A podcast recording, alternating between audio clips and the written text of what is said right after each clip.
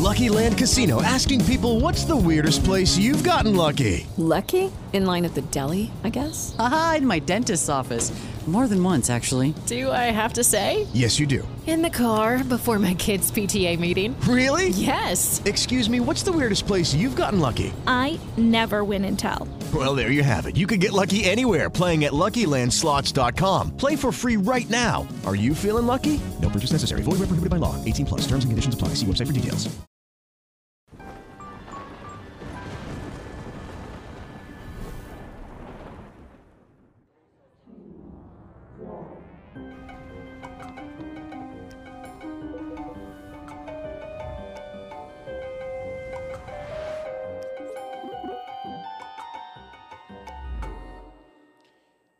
Salve, salve, amigos da ciência em todo mundo! Muito boa noite, muito bem-vindos a mais um Ciência Sem Fim, aqui ao vivo e ao vivo. Ontem não teve, né? Ontem a culpa foi toda minha, viu? Não foi culpa do convidado, não. Eu que estou aí meio meio pá, igual diz o outro, né? Tá em dívida com o convidado, É, né? Tô em dívida com o convidado, coitado, Jona, já falei com ele, tá tudo certinho, nós vamos marcar de novo. É, eu que tô meio pá aí, mas tá tranquilo. Hoje vamos fazer aqui. A Ned tá aqui comigo. Boa noite, Ned. Boa noite, Sérgio. Boa noite a todos. Isso aí. Então, antes de comer, não temos emblema, infelizmente, mas temos. é, hoje é o seguinte: perguntas, né? Não então, tem emblema, mas tem, mas tem um vale emblema, né? Tem Vocês vale podem- emblema. É. Isso aí. Então, resgatem aí o Vale Emblema. É, Hoje temos Superchat, onde vocês podem fazer perguntas aí. Então, pensem bem na pergunta que vocês vão fazer, né? Nossa inteligência artificial está aí cada dia mais treinada. Quanto, quanto mais dia passa, mais treinada ela fica. Então, mandem aí Superchat para ter sua pergunta respondida. Se você tem uma dúvida muito cruel aí. Sparks também, tá? Está aí aberto aí, 15 Sparks 150, para você fazer perguntas e nós vamos responder. Lembrando que você assiste essa live lá na plataforma NV99, então é nv99.com.br barra ciência sem fim. Então você entra lá, você se cadastra, tal, assiste e lá dentro você vai encontrar o nosso clube de membros do Ciência Sem Fim. E o clube de membros, né? O tempo tá passando, né? Vocês vão ver, o pessoal vai, vai ficar fácil o pessoal ganhar as coisas. Lembrando que, dependendo do, do nível que você é, se for um nível lá, pica das galáxias, você concorre a esse belíssimo telescópio aqui do pessoal da Celestron. Deixou aqui pra gente sortear um telescópio que já começa a observar. O Sol, aliás, que nós vamos falar bastante dele hoje, esse telescópio aqui já dá para você fazer um trabalho sensacional de Sol. Aliás, fica até a dica, já que nós vamos falar de Sol, ó, sigam, já teve, que já teve aqui no Ciência Enfim, o Nelson Falsarella. Ele está postando todo dia fotos do Sol, acompanhando tudo isso que está acontecendo aí, que nós vamos conversar hoje com a galera. É isso? Mais algum recado? Acho que é esse, né? É. Isso aí, muito bom então. Então hoje nós vamos aí responder basicamente perguntas sobre a nossa estrela, o Sol. Mas como eu falei, né, nós somos meio mercenário, então dependendo do superchat você mandar, a gente responde. responde outras a gente coisas, responde outras coisas também, tá? Mas vai ser assim, é, basicamente fizemos um da Lua, né? Vamos fazer um do Sol agora e depois vamos fazendo aí de outros objetos interessantes do sistema solar, Marte, Júpiter, esses que tem muitas missões, beleza? Então, tem, tem lá a caixinha no, no Insta, e siga o Ciência Sem Fim no Insta também, e Superchat aqui também no YouTube. Combinado? E aí, Ned? Bora começar ou como tá? Partiu? Partiu. Bora começar. É, o Jonathan, ele perguntou se pode ocorrer eventos descritos nas séries Noite Adentro e Submarino.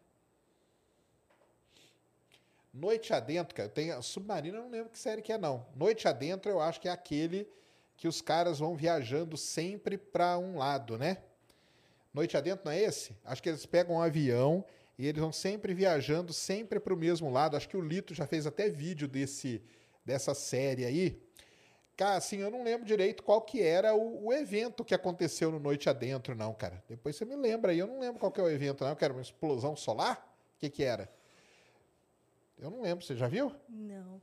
Esse submarino eu acho que é novo, que às vezes quando eu estou procurando alguma coisa para assistir, ele aparece lá nos recomendados. É, eu não vi, não. Mas, Mas- manda aí, cara. O que, que é? Uma explosão solar, alguma coisa? É alguma coisa de destruir a Terra, alguma coisa assim, e o pessoal fica no submarino. Se eu não estou enganada, essa é, a- é o que está escrito lá, mas ainda não parei para assistir. É, essa aí eu não. não... filme. Noite Adentro, eu acho que é aquele que eles viajam sempre pro mesmo lado, se não me engano. O Roger mandou três oitão Três oitão, beleza.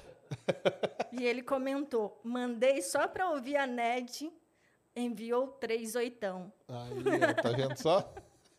Isso aí. Obrigado, cara.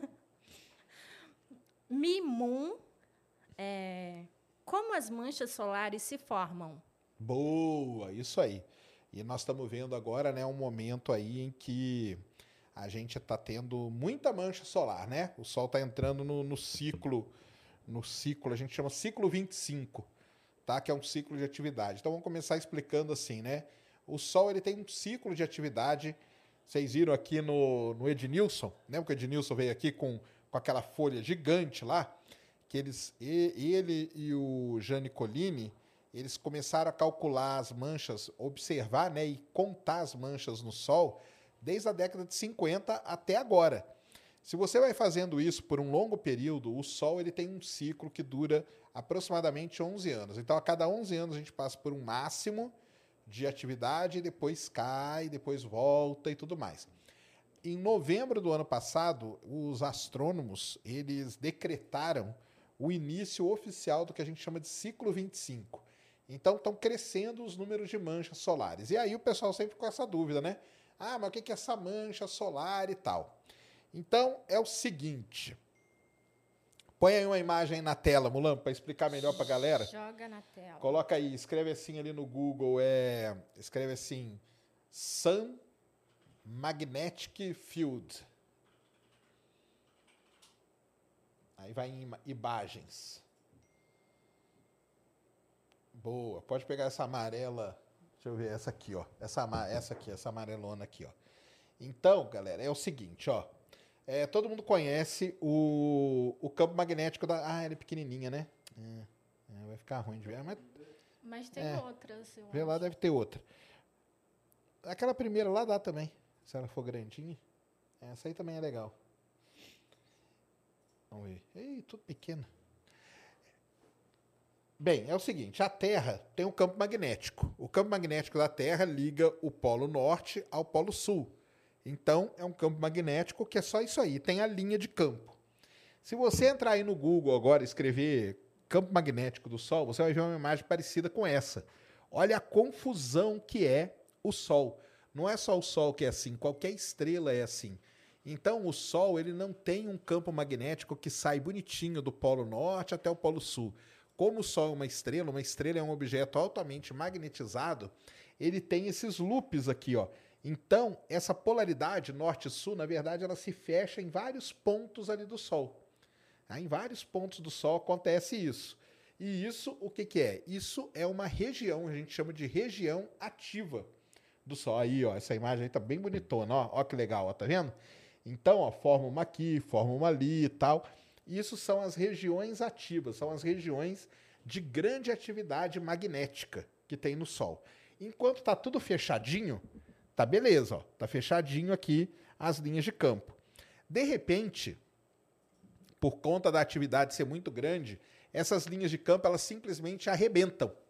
Quando elas arrebentam, toda aquela energia que está ali concentrada sai.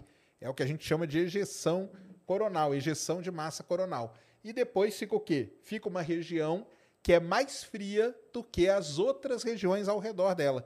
E é assim que se cria uma mancha solar. A mancha solar ela é uma região que é, que é quente pra caramba, só que ela é mais fria do que o entorno dela. E é onde acontece toda essa atividade solar, onde essas linhas de campo aí se arrebentam e tudo, porque o Sol é um objeto, é uma estrela, e uma estrela é um objeto muito mais complexo do que um planeta, por exemplo, que tem só o campo magnético ali, né, bipolar, que a gente chama. Tá? Então, as manchas são essas, são regiões mais frias e regiões ali onde você tem uma grande atividade magnética no Sol. É, o Henrique pergunta se algum meteoro poderia ocasionar algum dano ao Sol ou ele seria evaporado antes. Não só é evaporado, como muitos cometas são eva evaporados ou o Sol simplesmente engole esses cometas. Lembrem-se que o Sol, se não me engano, ele é responsável por 99,8% da massa do sistema solar. Na verdade, o sistema solar é o Sol e uns restos de coisa. Esses restinhos de coisa somos nós aqui, por isso que nós somos nada, entendeu? No sistema solar nós não somos nada. Quanto mais no universo, pense nisso aí. Mas, cara, cometa pode bater no Sol, não, não causa problema nenhum. É, asteroide pode bater no Sol, asteroide não vai sobreviver até chegar no Sol. Mas cometas são vários. Então você tem os cometas chamados Sun Grazers, que é uma família de cometas que às vezes eles vêm e o Sol simplesmente engole eles. E não acontece absolutamente nada, tá? Nada, nada, nada. É, o Pedro perguntou se olhar eclipse com um filme fotográfico na frente dos olhos realmente faz sentido? Não faz sentido nenhum, cara.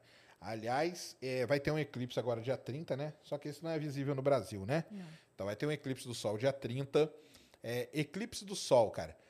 É, só olhe com o filtro adequado aquele papel alumínio potente que você coloca na frente, aquele papelzão lá, é um filtro Mylar que a gente chama, ou Bader, que você compra essas folhas. Aí você entra no Mercado Livre aí, escreve filtro solar Mylar. Não é papel alumínio, tá, não é pessoal? papel alumínio, não. É que ele parece. Aí você compra uma folha daquilo lá. Ou o tal do filtro de soldador lá, número 14 para cima, que protege. Não olhe com radiografia, não olhe com negativo, não olhe com vidro esfumaçado, que o pessoal costuma olhar. Colocar dois óculos. Dois óculos. Não escuro. olhe com óculos escuro. Nada disso, tá? Nada disso. Agora, a minha, a minha grande bronca é o seguinte: ninguém olha para o sol nunca. Aí no dia do eclipse querem olhar, né? Não olhe, tá? Não e não tem que olhar mesmo nunca. O melhor jeito para você fazer, na verdade, a melhor maneira de você observar um, um eclipse e tal, é projetando. A melhor maneira de você observar o sol e estudar se você não tiver o equipamento correto, é projetando o sol. Projeta numa parede, numa cartolina e fica tudo bem. Não olhe assim, tá? Inclusive, a gente vê até imagens quando tem algum eclipse que as pessoas estão com óculos, mas aqueles óculos, ele tem a proteção, tá com um filtro próprio para observar o sol, tá? Isso aí. Para observar o eclipse. Exatamente. E torra a sua retina na hora, tá? E não, não só torra a sua retina, né? Causa muito problema. Tanto que o nosso querido Galileu, né, ele ficou cego, porque ele observava o Sol desse jeito e acabou ficando cego. Eu tenho, conheço uma pessoa também que ela, quando ela era criança, ela viu um eclipse. Depois de muitos anos, teve problema na vista. Por quê? O médico, quando chegou, falou assim: Cara, sua retina está queimada, você deve ter visto um eclipse sem proteção. Tome muito cuidado. Muito. É que antigamente, até na TV falava isso, é. né? Para a gente olhar com uma radiografia e tudo mais, não tinha essa noção que a gente tem hoje. Mas exatamente. até na TV era divulgado isso. A melhor forma de observar um é, eclipse. Exatamente. é, Cleo Lindsay mandou vintão. Vintão, opa. Propulsão de foguetes no espaço. É, vácuo. Como é possível o empuxo se não existe atmosfera? Um abraço. Boa, garoto. Por isso que você tem os motores que funcionam no vácuo, são totalmente diferentes dos motores que funcionam no que a gente chama de nível do mar. Vamos pegar o Falcon, né? Então, o Falcon 9, você tem o Merlin 1D, que é o do primeiro estágio. E depois você tem o Merlin Vacuum. Como que você consegue propulsão no vácuo? Então, isso aí é uma coisa muito legal, cara, porque no vácuo, é... ontem mesmo, né? Foi ontem, né? Quando a, a Crew Dragon chegou, a gente conseguiu ver uma imagem muito bonitinha dos motores ali, Draco dela, funcionando. Basicamente é o seguinte, cara, se você está no vácuo e você joga qualquer coisa para trás, você anda para frente.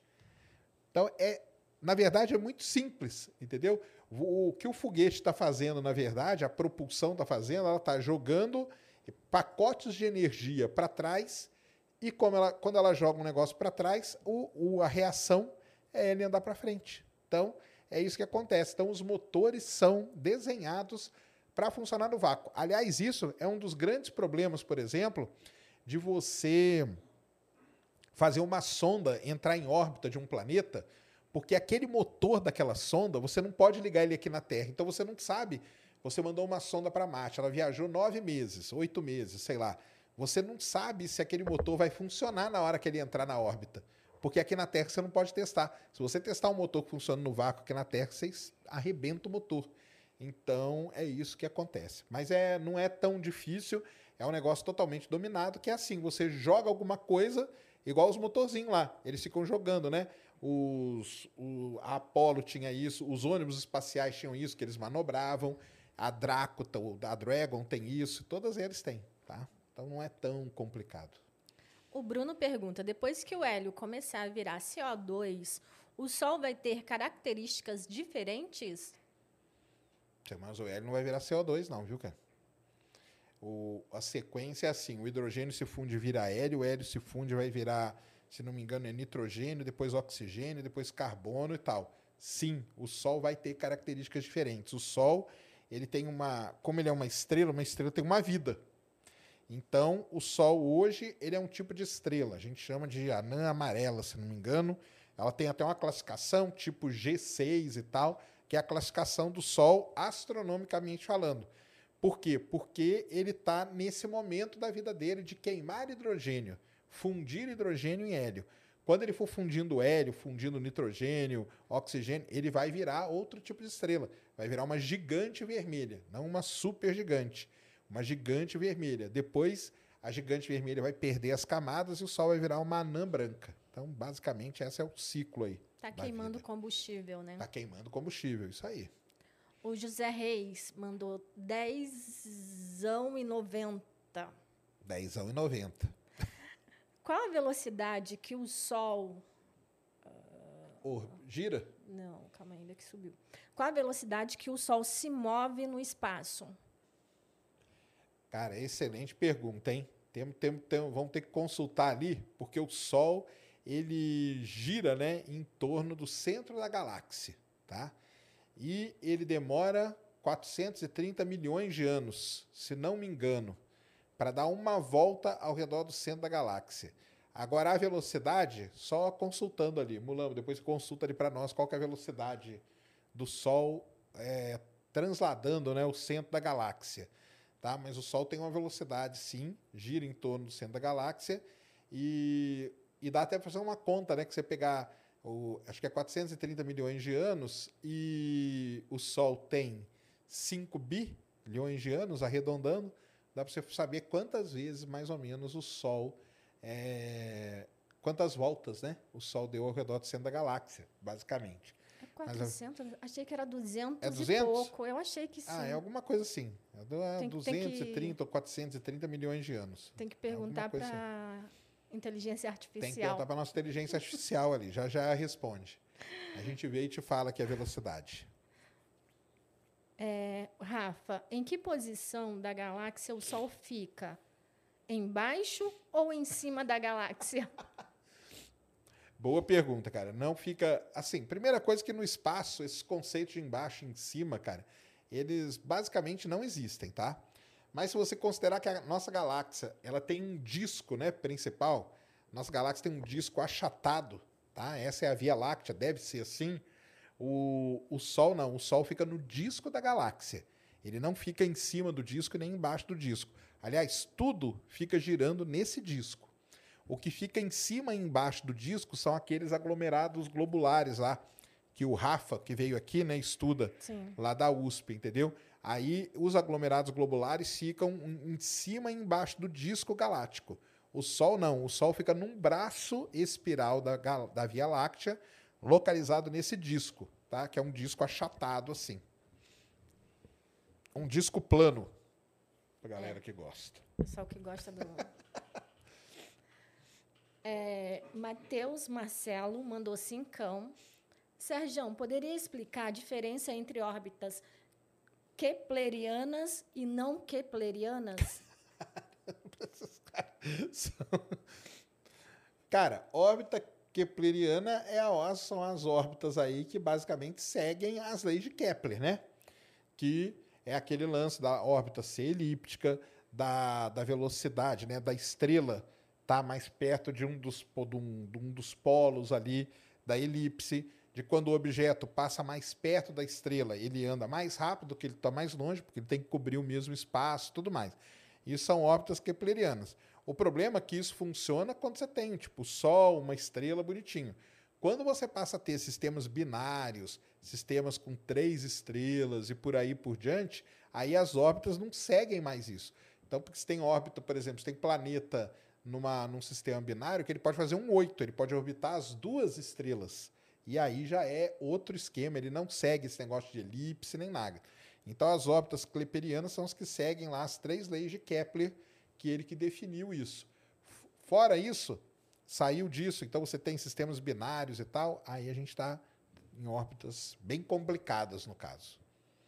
É, Rafael Liberato mandou vintão. Valeu. Boa noite, Serjão e Ned. Mercúrio, Vênus e Terra serão, entre aspas, engolidos quando o Sol se tornar uma gigante vermelha e os demais planetas do sistema solar tendem a se tornar planetas errantes ou continuarão em sua órbita atual? Ótima pergunta, cara. Na verdade, até Marte vai ser engolido, viu? Nessa brincadeira aí. E, e, é uma coisa muito interessante isso que você falou, porque já fizeram essa simulação, esse estudo e tudo mais. Sabe qual objeto do sistema solar que vai estar na zona habitável? Europa. Por isso que o pessoal fala tanto de procurar vida em Europa e tudo. Porque daqui a 5 bilhões de anos, Europa, o satélite de Júpiter, vai estar na zona habitável do, desse Sol aí novo que vai, que vai. Não é que vai aparecer, né? Mas desse desenvolvimento aí da vida do Sol. Agora nós, vamos embora, vamos para dentro do Sol. É, isso é muito legal, porque como que os, os astrônomos acabaram chegando nessa conclusão? Eles começaram a observar um tipo de estrela chamado anã branca, e eles começaram a detectar planetas ao redor de anã branca. Aí você fala assim, ué, mas não pode ter planeta ao redor de anã branca, porque anã branca é uma estrela que morreu.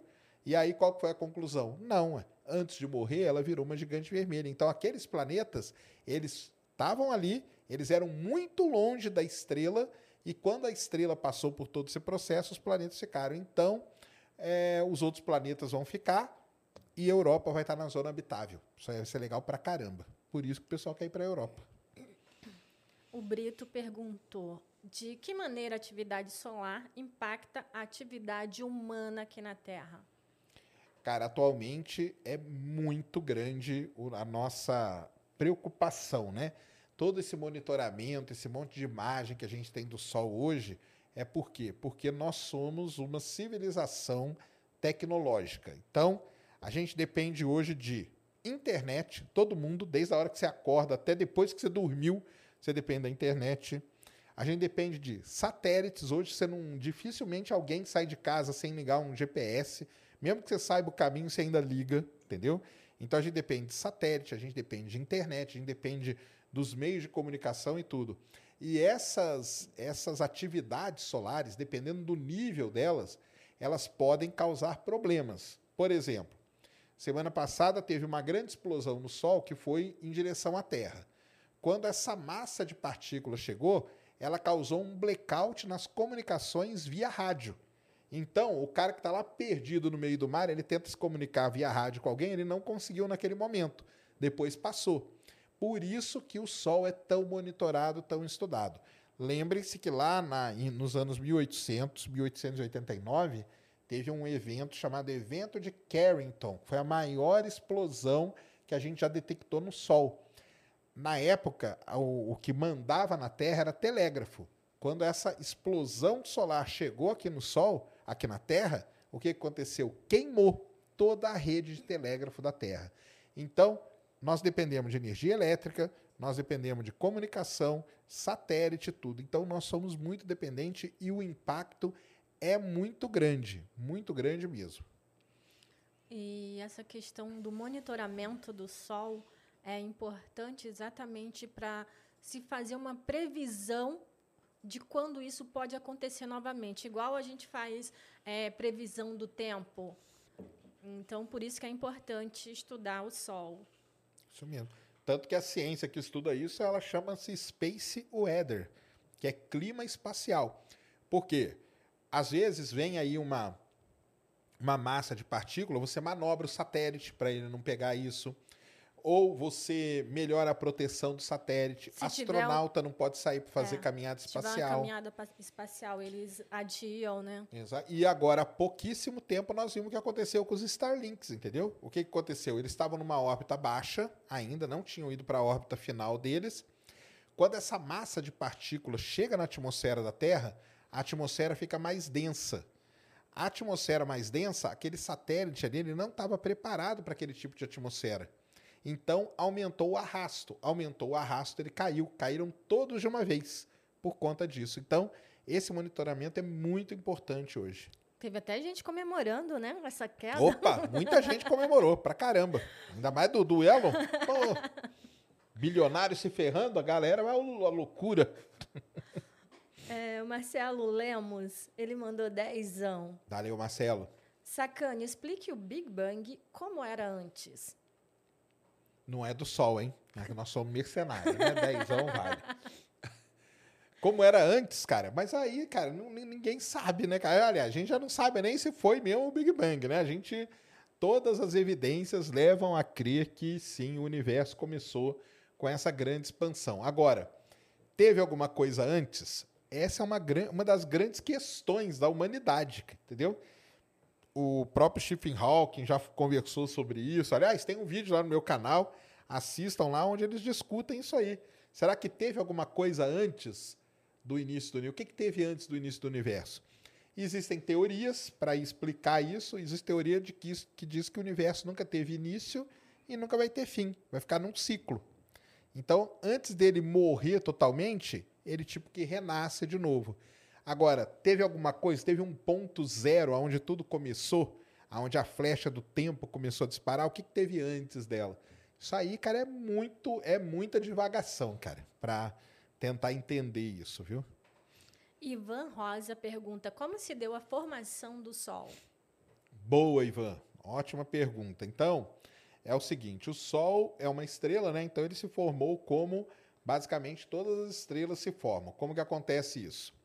Lá no universo, estava lá 5 bilhões de anos atrás, uma nuvem de gás e de poeira, quietinha ali. Muito gás e muita poeira. Mas relativamente perto dessa nuvem, hoje a gente já sabe até quantas foram, explodiram mais ou menos umas 15 supernovas. Quando uma supernova explode, uma supernova é uma estrela muito grande que, que na hora que está queimando o ferro ali, que é o último elemento, ela não aguenta e acaba explodindo. Quando ela explode, ela gera uma onda de choque. Essa onda de choque ela vem viajando pelo universo, só que não pode estar muito longe. Por isso que a nó, perto da onde estava essa nuvem de gás, onde nasceu o Sol, tinham mais ou menos 15 supernovas que explodiram quase que ao mesmo tempo. Essa é a conta que tem hoje. Quando essa onda de choque atravessa essa nuvem de poeira e gás, a nuvem estava ali quietinha. De repente, por conta dessa onda de choque, essa nuvem começa a se aglutinar. Então a poeira e o gás começam a se aglutinar em alguns nódulos nessa nuvem aí. E são essas aglutinações começam a crescer, vem outra onda de choque, agita mais ainda, vem outra onda de choque, agita mais ainda.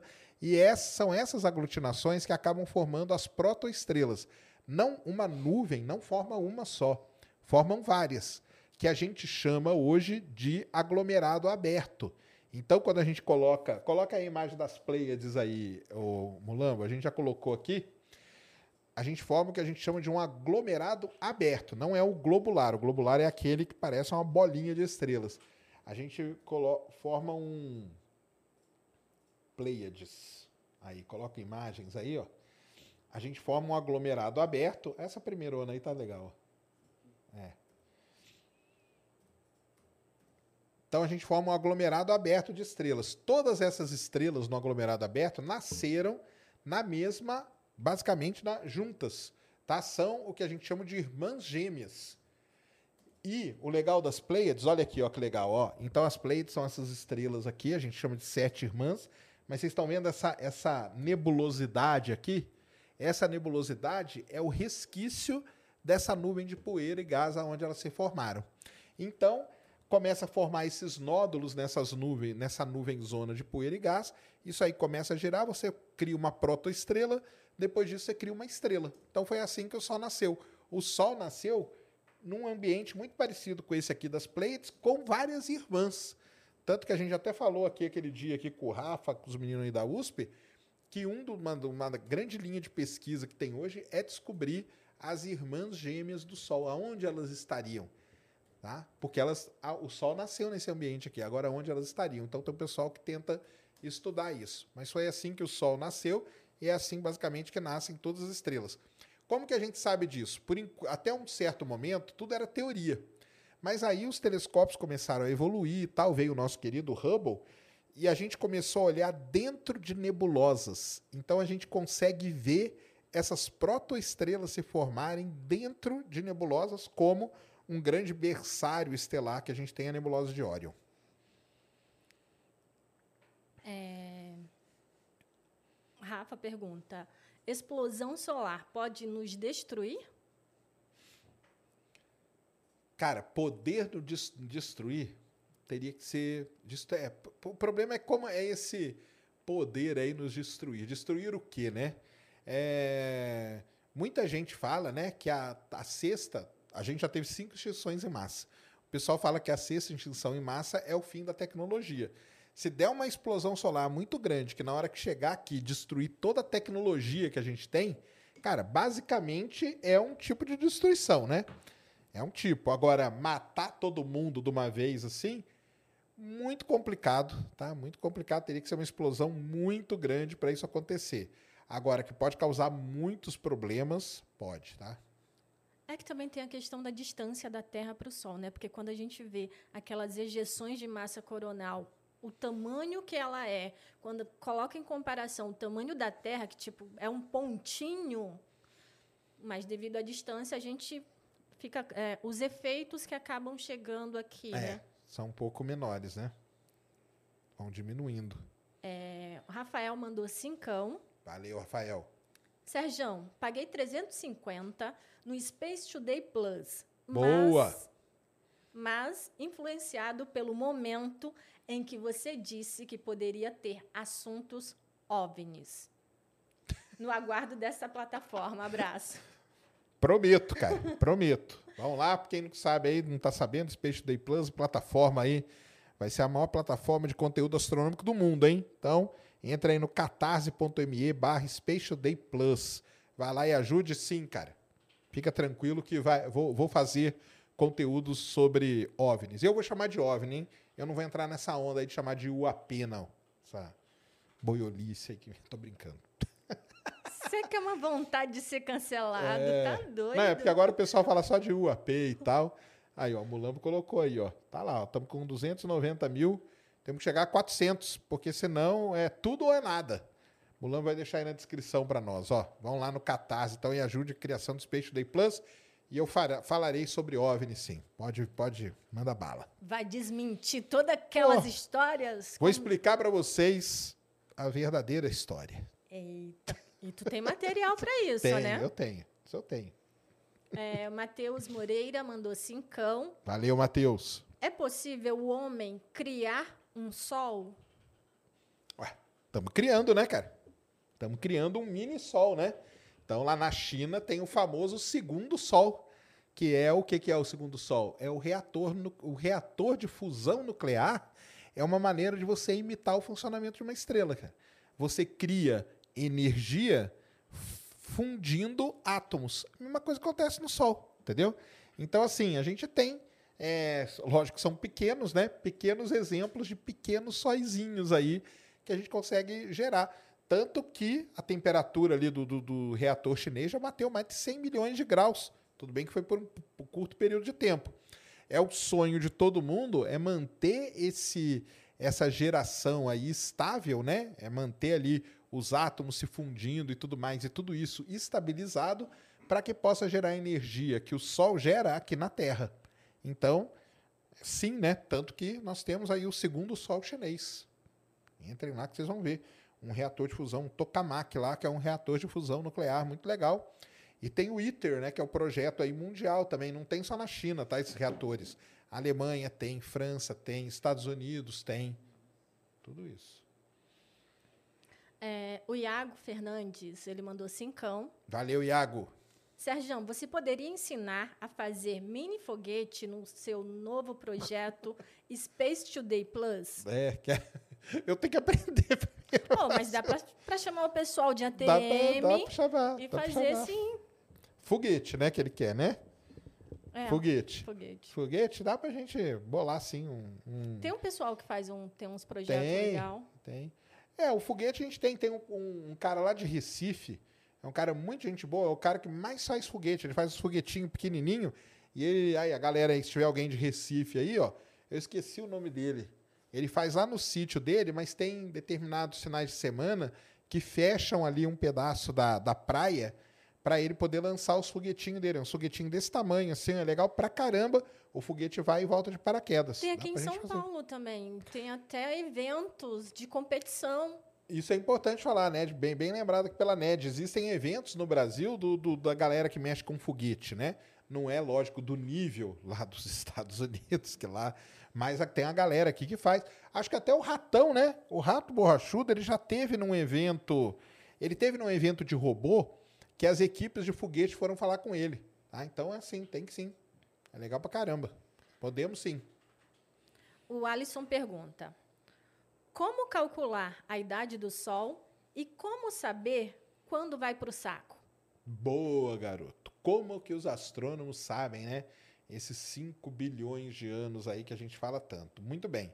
É, existe na astronomia um negócio muito famoso, muito mesmo, só que é muito complicado, tá? Mas, assim, tentando simplificar ao máximo, chama-se diagrama HR. Dois caras, o Hertzsprung e o Russell, cri- criaram, observando milhares e milhares de estrelas, eles criaram um diagrama que conta a história. Escreve aí, Mulambo, só para mostrar para a galera. Chama diagrama H-R. Esse diagrama, ele conta a, a vida da estrela. Tá? Ele conta a vida da estrela. Como que você faz esse diagrama? Você começa a observar uma estrela, outra, e o que, que você coloca nesse diagrama aí? Você coloca a luminosidade, e pela luminosidade da estrela, existe uma equação, a gente consegue calcular a temperatura.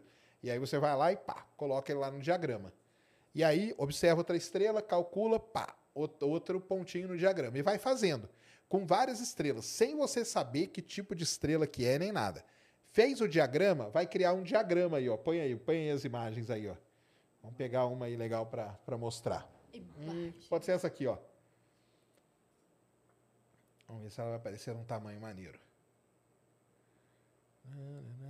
Cadê ela? Aí. É, tá legal. Pode aumentar um pouquinho aí só? Então, ó, tudo isso aqui, ó, são estrelas. Então o cara foi ali, foi medindo uma estrela, outra tal. Aqui tem a temperatura e a luminosidade ali, ó, tá? Luminosidade num eixo, temperatura no outro. E os caras vão plotando. Aí criam o diagrama. Tudo isso aqui é um monte de estrelinha que eles foram medindo. Mediram estrelas é, anãs brancas, mediram estrelas gigantes, supergigantes e tudo mais. Depois que tinha um monte de estrela medido, o que, que os caras foram lá? Mediram o Sol. Vai lá e mede o Sol. Então tem um determinado ponto aqui que você põe o Sol. E na hora que você põe o Sol nesse gráfico, o Sol, essa, essa diagonal aqui, ó, que, eles, que, que aparece um monte de estrela aqui concentrada, eles deram o nome de sequência principal. E o Sol ele está bem no meio dessa sequência principal. Então, cara, com isso a gente sabe exatamente quanto tempo o Sol demorou para chegar até esse ponto e quanto tempo ele vai demorar para percorrer o resto e navegar aqui pela, pelo nosso querido diagrama HR. Então, esse aqui é o famoso diagrama, é esse diagrama aqui que conta a vida das estrelas, é a coisa mais importante para quem estuda estrela. Então, o cara que estuda estrela observa um aglomerado globular lá, ele faz o diagrama HR, observa um aglomerado aberto, faz o diagrama HR, porque é nesse diagrama que você vai contar toda a historinha da estrela. Lógico que hoje é muito mais fácil, né? Você aponta o telescópio que tem um instrumento ligado, já sai ali do lado ali, já sai o diagrama HR do que você está fazendo, tá? Mas é assim que os astrônomos fizeram, que esses caras aí são muitos. Eu tenho um, um podcast meu, Horizonte de Eventos, saudoso, faz tempo que eu não faço ele, mas lá tem um episódio contando toda a história do diagrama HR. Então, se você quiser mais detalhes, vai lá ouvir, mas é assim que eles fazem. Ah, o Leonardo Almeida mandou cincão. Valeu, Leonardo. Boa noite. Como é possível esses cometas que passam de tempo em tempo? Eles sempre vão ser assim? Sempre vão ser assim, dependendo da distância que eles passam do Sol, né? Por exemplo, existem cometas, cara, que eles não chegam perto do Sol. O cometa aí, ó, do que o, o brasileiro descobriu, né? Bernardinelli lá, Bernardinelli Bernstein, que é o maior cometa já descoberto no sistema solar, ele não chega nem perto do Sol. Ele vai chegar ali em Saturno, né? E vai voltar. Então, assim, existem cometas que não dão a voltinha toda no Sol. Agora, tem cometas que dão. O Halley está aí e passa, não tem problema nenhum. Porque esses cometas, eles vão passam longe do Sol. Eles passam perto em termos astronômicos, mas é longe pra caramba. Então não tem problema nenhum. Agora, existem cometas que mergulham no Sol. Um, os mais recentes aí que mergulharam foi aquele, acho que aquele Side Spring. Lá em 2013, 2000, 2013, tinha um cometa que todo mundo falou: nossa, esse vai ser o cometa do século e tal. Quando ele virou ali no Sol, ele mergulhou no Sol. Ele nem apareceu do outro lado. E depois apareceram imagens dele sendo consumido pelo Sol.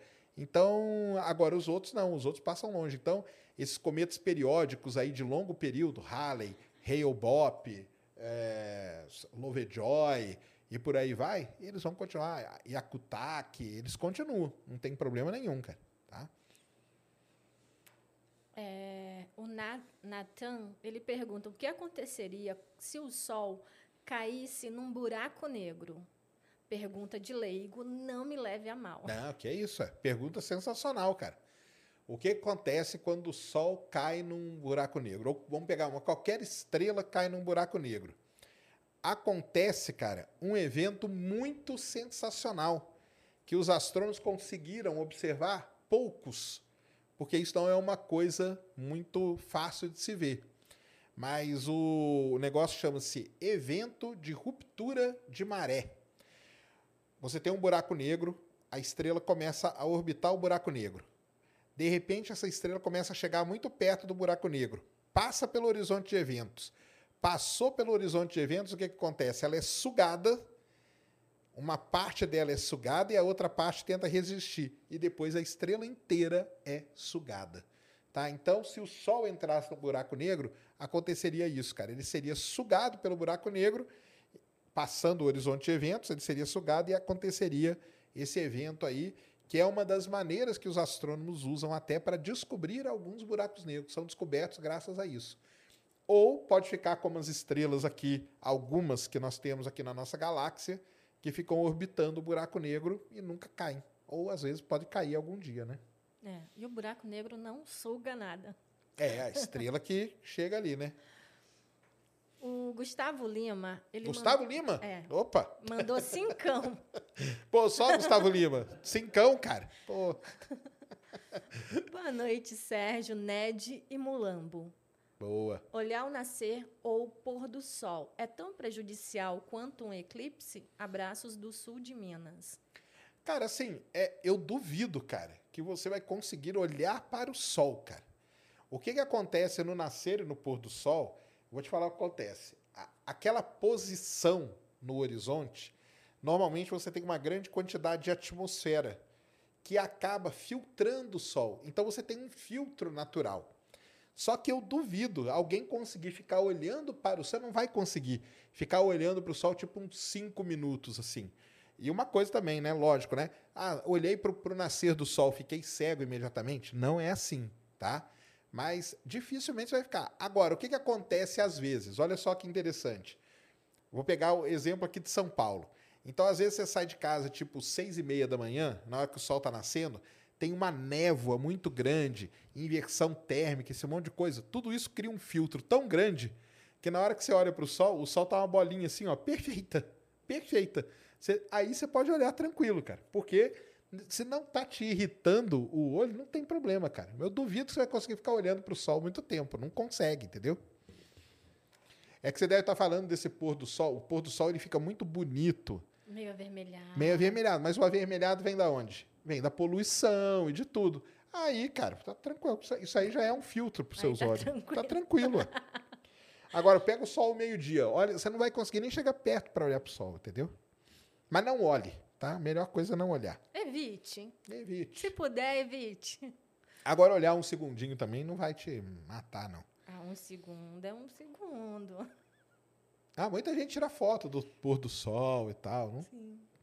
A questão é o olhar diretamente para o sol. Essa é a questão. Exatamente. E o que nós estamos falando de eclipse e tal, por que, que o eclipse ele complica um pouco mais? Porque no eclipse, quando o Sol ele está sendo eclipsado, tá um pouco mais escuro. Quando fica um pouco mais escuro, a tendência é a sua retina abrir mais. Então, quando ela abre mais, entra mais luz lá dentro. Quando você olha para uma coisa muito brilhante, a sua retina fecha automaticamente. Então, ela bloqueia essa luz. Então, é isso que, que acontece. Temos Sparks. Opa, tem Sparks? Manda na tela. Sparks, vocês aparecem na tela, tá? É, a Ned que mandou? A Ned! A Ned que mandou. A maioria das estrelas do universo são binárias. Se o Sol teve uma irmã. Ah, boa, hein, Ned? A irmã do Sol. Isso aí. Então, é aquela, aquele negócio lá, né? O que, que aconteceu? Tem o pessoal que procura as irmãs gêmeas do Sol. Aquela, igual as Pleiades ali, né? Nascem as estrelas, elas nascem todas juntas. Só que elas começam a se movimentar de forma diferente e acabam se afastando. E aonde que elas foram parar? Então tem grupos e grupos de pesquisa hoje que estudam aonde está, onde estão as irmãs gêmeas do Sol. O Sol não deve ter tido uma só, deve ter tido várias irmãs. E o que a Ned falou é verdade, a maior parte das estrelas são binárias. O Sol acabou ficando sozinho. Pode ser que tenha irmãs gêmeas do Sol que ficaram juntas por aí. Aliás, o Melendes, né, aqui na USP, ele é um dos expoentes aí em procurar as irmãs gêmeas do Sol. Porque olha só qual que é a ideia dele. Todo mundo quer procurar o quê? Um exoplaneta parecido com a Terra. Ele pensou um pouco diferente. Ele falou assim: vamos procurar uma irmã gêmea do Sol? E aí a gente vê se ela tem um planeta, porque aí tem a chance de ter um planeta parecido com o nosso. Então, essa que é, a, que é o Tchan. Tem um sistema planetário parecido, né? Exatamente. E para ser irmã gêmea do Sol, ela tem que ter a mesma idade do Sol, a mesma composição química do Sol, a mesma, uma coisa muito importante que os astrônomos usam, chama-se metalicidade, a mesma nível de metalicidade, a distribuição dos elementos tem que ser igualzinho, o mesmo brilho, o mesmo tudo, tem que ser gêmea, né? Então, essa que é a grande dificuldade. Pessoal, tem muita gente procurando isso hoje. Ita Mendes mandou cincão. Opa, valeu, Itan. Professor Sacani, é possível existir um planeta habitável orbitando uma anã branca? E se Júpiter, entre aspas, virasse um Sol, qual, seria, qual tipo seria? Amo teu trabalho. Valeu, obrigado, cara. Bem, Júpiter não tem como virar uma estrela, tá, galera? Esse negócio aí, ah, que Júpiter é uma estrela que não deu certo. Não é, tá? A formação de Júpiter é uma formação de planeta. Não é uma formação de estrela. Formação de estrela é aquela que eu expliquei para vocês. E os planetas? Os planetas se formaram depois, quando um disco protoplanetário ficou girando ao redor da estrela e tal. É, Júpiter, para se transformar numa estrela, ele teria que ter, no mínimo, 80 vezes a massa que ele tem hoje. Então, não viraria uma estrela. Se por acaso ele virasse, seria uma estrela, uma anã, uma, uma estrela bem pequena e tudo mais, tá? Isso é uma parte. A outra parte, o que é mesmo que ele perguntou? Tu? É sobre. Se é possível ver um Ah, não. planeta Um orbitando, planeta habitável orbitando numa uma anã branca. Pode ser, pode ser, porque como que você calcula né, a zona habitável? A zona habitável depende de cada estrela. É aquilo lá que eu falei. Quando o Sol virar gigante vermelho e tal, Europa vai estar na zona habitável. Quando o Sol virar uma anã branca, vai ter ali. Então, existem também estudos hoje que procuram esse tipo de planeta na zona habitável. O planeta está na zona habitável não quer dizer que o planeta tem gente morando É lá. habitado. Tá? É, exatamente. É, É, habitado, né? Exato. É, é aquela questão. Basicamente, a zona habitável é um local propício para a água líquida existir na superfície. Basicamente Exatamente. é isso. E não necessariamente que existe vida naquele planeta.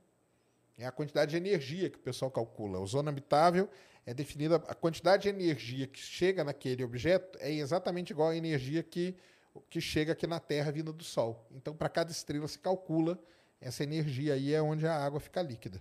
Mas a anã branca, tipo, o planeta não estaria muito frio para ter água na Isso. superfície? Ou ele teria que estar muito perto da estrela, né? É. Então, aí exatamente. Marcos Otávio eh, mandou vintão. Valeu, Marcos.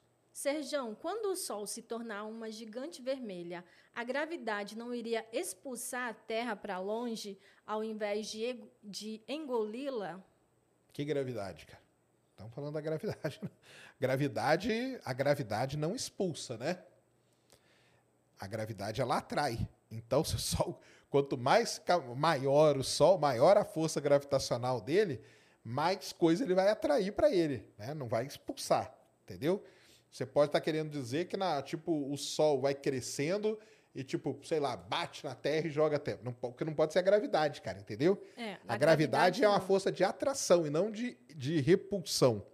Então, se o Sol começar a crescer, vai aumentar a força gravitacional dele e vai atrair as coisas. Mas nem é isso que vai acontecer, porque na no caso da gigante vermelha, o que vai acontecer é que nós vamos entrar na atmosfera solar.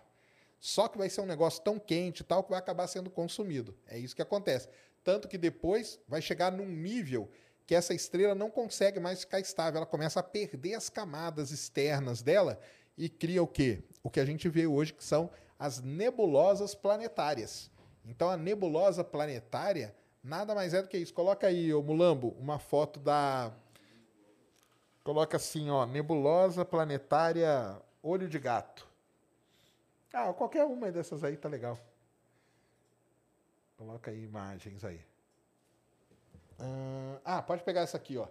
A olho de gato mesmo. A olho de gato, cara, é um exemplo assim sensacional. Então, o que é uma nebulosa planetária? É uma. É uma. Ó, aqui no meio você tem uma anã branca, uma estrela, e essas conchas aqui que você vê, ó, tá vendo essas conchas aqui, ó? Isso aqui são as camadas exteriores da estrela que foram sendo expulsas. Então elas vão sendo expulsas e formam isso aqui. E aqui no meio vai ficar o Sol. Então, isso aqui é mais ou menos um retrato do que deve ser o Sol daqui uns 5 bilhões de anos. tá? A gente deve virar, o Sol deve virar uma nebulosa planetária e a Terra consumida. Aí Mas a gente não vai ver, não. Não vamos estar aqui, né? 5 bilhões é, é um bom tempo, né? É, Rafael, ele mandou vintão. Valeu, Rafael. Boa noite. O que podemos dizer sobre o centro do universo em Tulsa, em Oklahoma, Estados Unidos, e sobre o eco que se faz neste círculo? Também não entendi. Não entendi nada. Que, que é o, como que é? Coloca aí, Mulambo. É eco no círculo em Tulsa. Vamos ver o que, que é isso, cara. É que vocês vêm com os negócios. Eu não sei o que, que vocês ficam fazendo na internet, cara. Pô, vai lá, assiste o Space Today, Ned Oliveira, né, Ned? É. Vocês ficam vendo uns negócios muito de louco. Eco no círculo de Tulsa. Existe isso? Círculo, né? Acho que é círculo, não é? Ah, então. Podemos dizer sobre o centro do universo em Tulsa, em Oklahoma, Estados Unidos, e sobre o eco que se faz neste círculo. É. Aí, ó, já achou. Achou? Tá vendo? Mulam- Existe um centro do universo em Tulsa, nos Estados Ah, não, cara, pelo amor de Deus, cara. Ai, vamos, vamos dar a view aqui pro Mega Curioso, viu, Mega Curioso? Depois você ajuda nós. Cara, isso não, não existe isso não, cara, tá? Isso aí já dá- deixa quieto, cara. Isso aí é coisa de maluco, cara, entendeu? Mas não é centro de universo aqui, cara. Não tem universo, cara, não tem. Você tem um centro. Agora o pessoal, ah, onde que aconteceu o Big Bang? Ele não aconteceu num ponto determinado, entendeu? Por, como que a gente sabe disso? Cara, a gente olha para todo lado que a gente olhar no universo, a densidade de estrelas, né, é o que a gente chama de universo isotrópico e homogêneo. Ele é a mesma coisa. Agora, isso aqui deve ser coisa de maluco, cara. Criado em meados da década de 80. Então, aí, já começa aí, década de 80. Essa época era, uma era- década perigosa. Após um incêndio que forçou a reconstrução de uma ponte em Tulsa, O centro do universo é um pequeno círculo de concreto de 30 polegadas, de, pô, menor que os telescópios que a galera tem aí. Feito de 13 tijolos, que possui 2,5 metros de diâmetro. Vai baixando aí, ó. Mas o que, que isso tem a ver com o centro do universo? Vamos ver o que os caras explicam. O governo de Tulsa atribuiu esse nome à estrutura por ela apresentar algumas anomalias acústicas. Quando a pessoa se posiciona dentro do círculo menor e fala algo, é gerado um eco em um volume. Ah, tu tá de brincadeira comigo. Também o governo de Tulsa não tinha nada para fazer, né? Oh, mas com certeza deve gerar muito turismo. Até hoje não encontraram uma resposta definitiva para esse tipo de anomalia. Apenas teorias, sendo que algumas delas, as mais óbvias, apontam para fantasmas e dimensões As mais, as mais As óbvias. mais óbvias, né? As mais óbvias. É o mega curioso. O mega curioso também é foda. As mais Mas é, óbvias. então esquece esse negócio, cara. Tem coisa melhor pra você ver na internet, viu? É, nem sabia disso aí. Sabia disso, né? Não, tô sabendo agora. Nunca tinha ouvido falar do, do Não, Tulsa. e essa que- questão, o centro do universo, se existisse ou se existe um centro do universo, para a gente, entre aspas, encontrar, teria que saber o todo do universo, né? O tamanho. A gente não sabe. Exatamente. E te garanto que não ia ser nem Tulsa, cara. E nem naquele círculo de concreto ali. Mas fantasma, Aí, fantasma aí, ó, poderia como que ser. chama o cara que perguntou? Aí eu te refuto, cara. E o pessoal que fala que o centro do Rafael. universo, Rafael, fica aqui, ó, na chapada aqui, ó, em Goiás aqui, ó.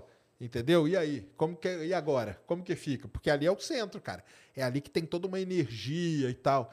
Tá vendo como que é essas teorias de conspiração? Eu monto uma aqui pra você agora.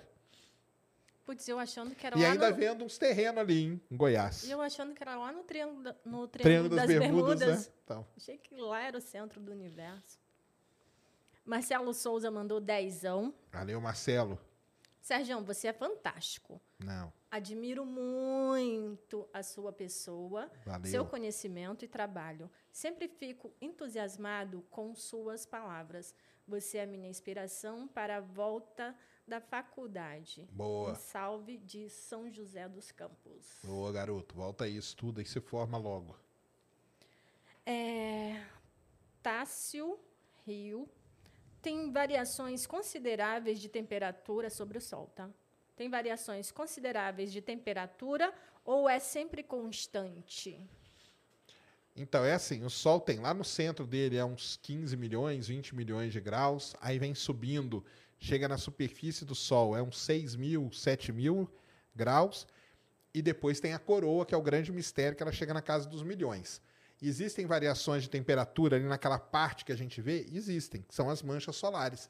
Mancha solar, buraco coronal e tudo isso são regiões que são bem mais frias do que a região ao entorno. Então, assim, na, na época de maior atividade do Sol, que você tem muita mancha ali, tem mais variação. Quanto mais mancha, mais variação de temperatura você vai ter. Quando o Sol está no mínimo de mancha, aí não, a temperatura é toda muito mais constante, tá? Mas varia a temperatura de dentro do Sol até a coroa e as manchas ali que são mais frias. O Diego pergunta: qual a probabilidade de se chocar com a Terra? Tem o Sol? o Sol se chocar com a Terra? Cara, não tem probabilidade. Ah, uma- ah, porque vai acontecer é isso, cara. O Sol vai se expandir e vai engolir a Terra. Você acha que isso é um choque, né? Então é 100%. Só que é daqui 5 bilhões de anos. Alec. Alex. Alex, boa. Sérgio, sou fã do canal. Ned, quer casar comigo? É, não, continua a pergunta. Se o Sol terá vida de 5 bilhões de anos, pergunto, quantos anos teremos de vida útil do Sol para manter uma temperatura habitável na Terra? É isso aí, cara. É por lá uns 4 e alguma coisa, entendeu? Enquanto o Sol estiver aí consumindo seu hidrogênio e tal, porque o que acontece? Ah, naquele gráfico lá que eu mostrei, no HR, a maior parte da vida da estrela é dentro da sequência principal. Depois que ela sai da sequência principal, os eventos são muito rápidos e rápidos mesmo, tá? Então eles duram talvez alguns poucos milhões de anos, que não é nada, e alguns desses, desses eventos que o Sol vai passar duram milhares de anos, que não é menos do que nada ainda, né? Astronomicamente falando. Então, assim, nós vamos ter aí o Sol do jeito que ele está aí por uns bons 4 bilhões de anos, assim, tranquilamente, tá? Depois que vai começar essa fase aí de mudanças mais rápidas no Sol, tá? Lembrando, pessoal, que esses números são todos mais ou menos aproximados, né? Não há, pode ser 5, 6, mas essa ordem de grandeza aí.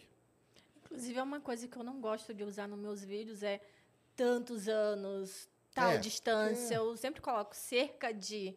Porque pode ser mais, pode ser menos. É a ordem de grandeza, né? É isso aí mesmo.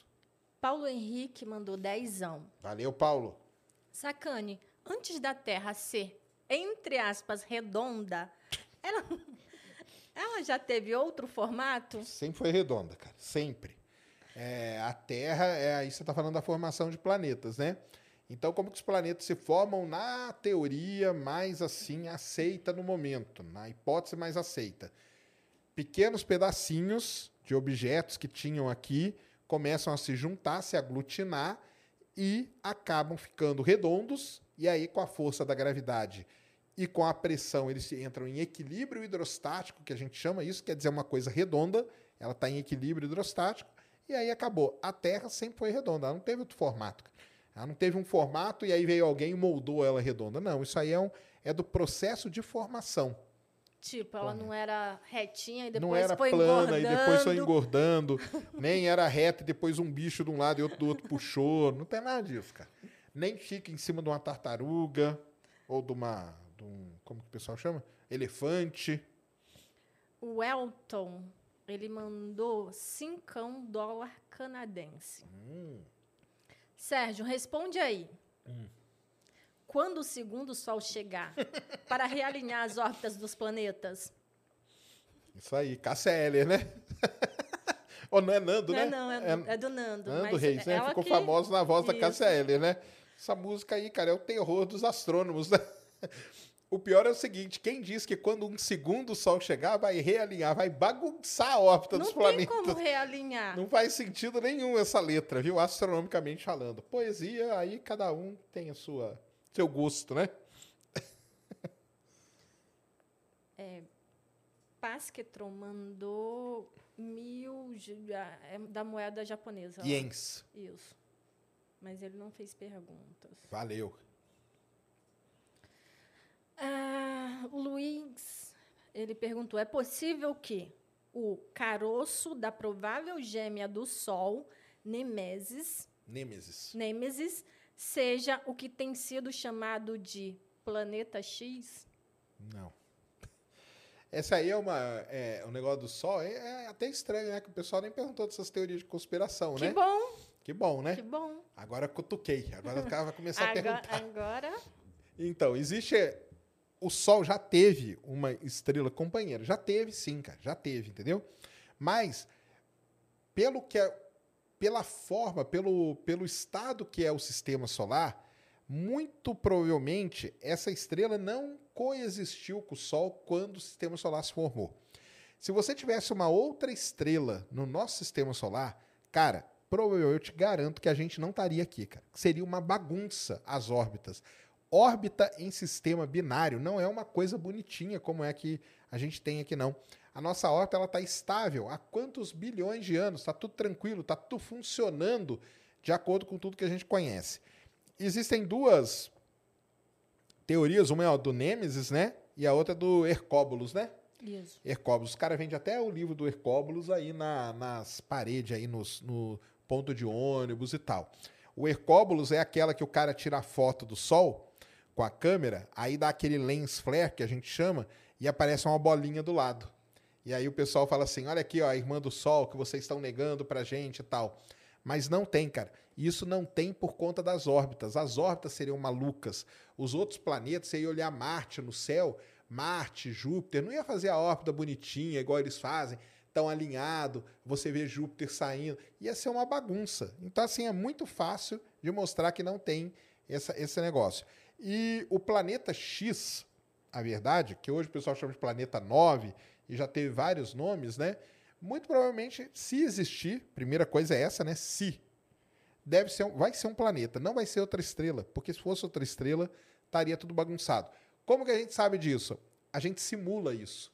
Então você pega, cria uma. Entrem, quem quiser baixar, baixa, cara. Tem Inclusive, aquele. Sérgio, por causa da questão da perturbação no entorno. Isso. Então, existe sim essa busca pelo tal planeta X, ou planeta 9, exatamente nessa questão é, na órbita depois de Plutão ali no cinturão de Kuiper, que tem uma certa bagunça ali que provavelmente acredita-se que exista esse planeta e os astrônomos estão procurando. Não tem porquê é, eles chegarem e esconderem algo que eles é, procuram, inclusive, dinheiro para pesquisas, para ir além, para exatamente tentar encontrar esse planeta.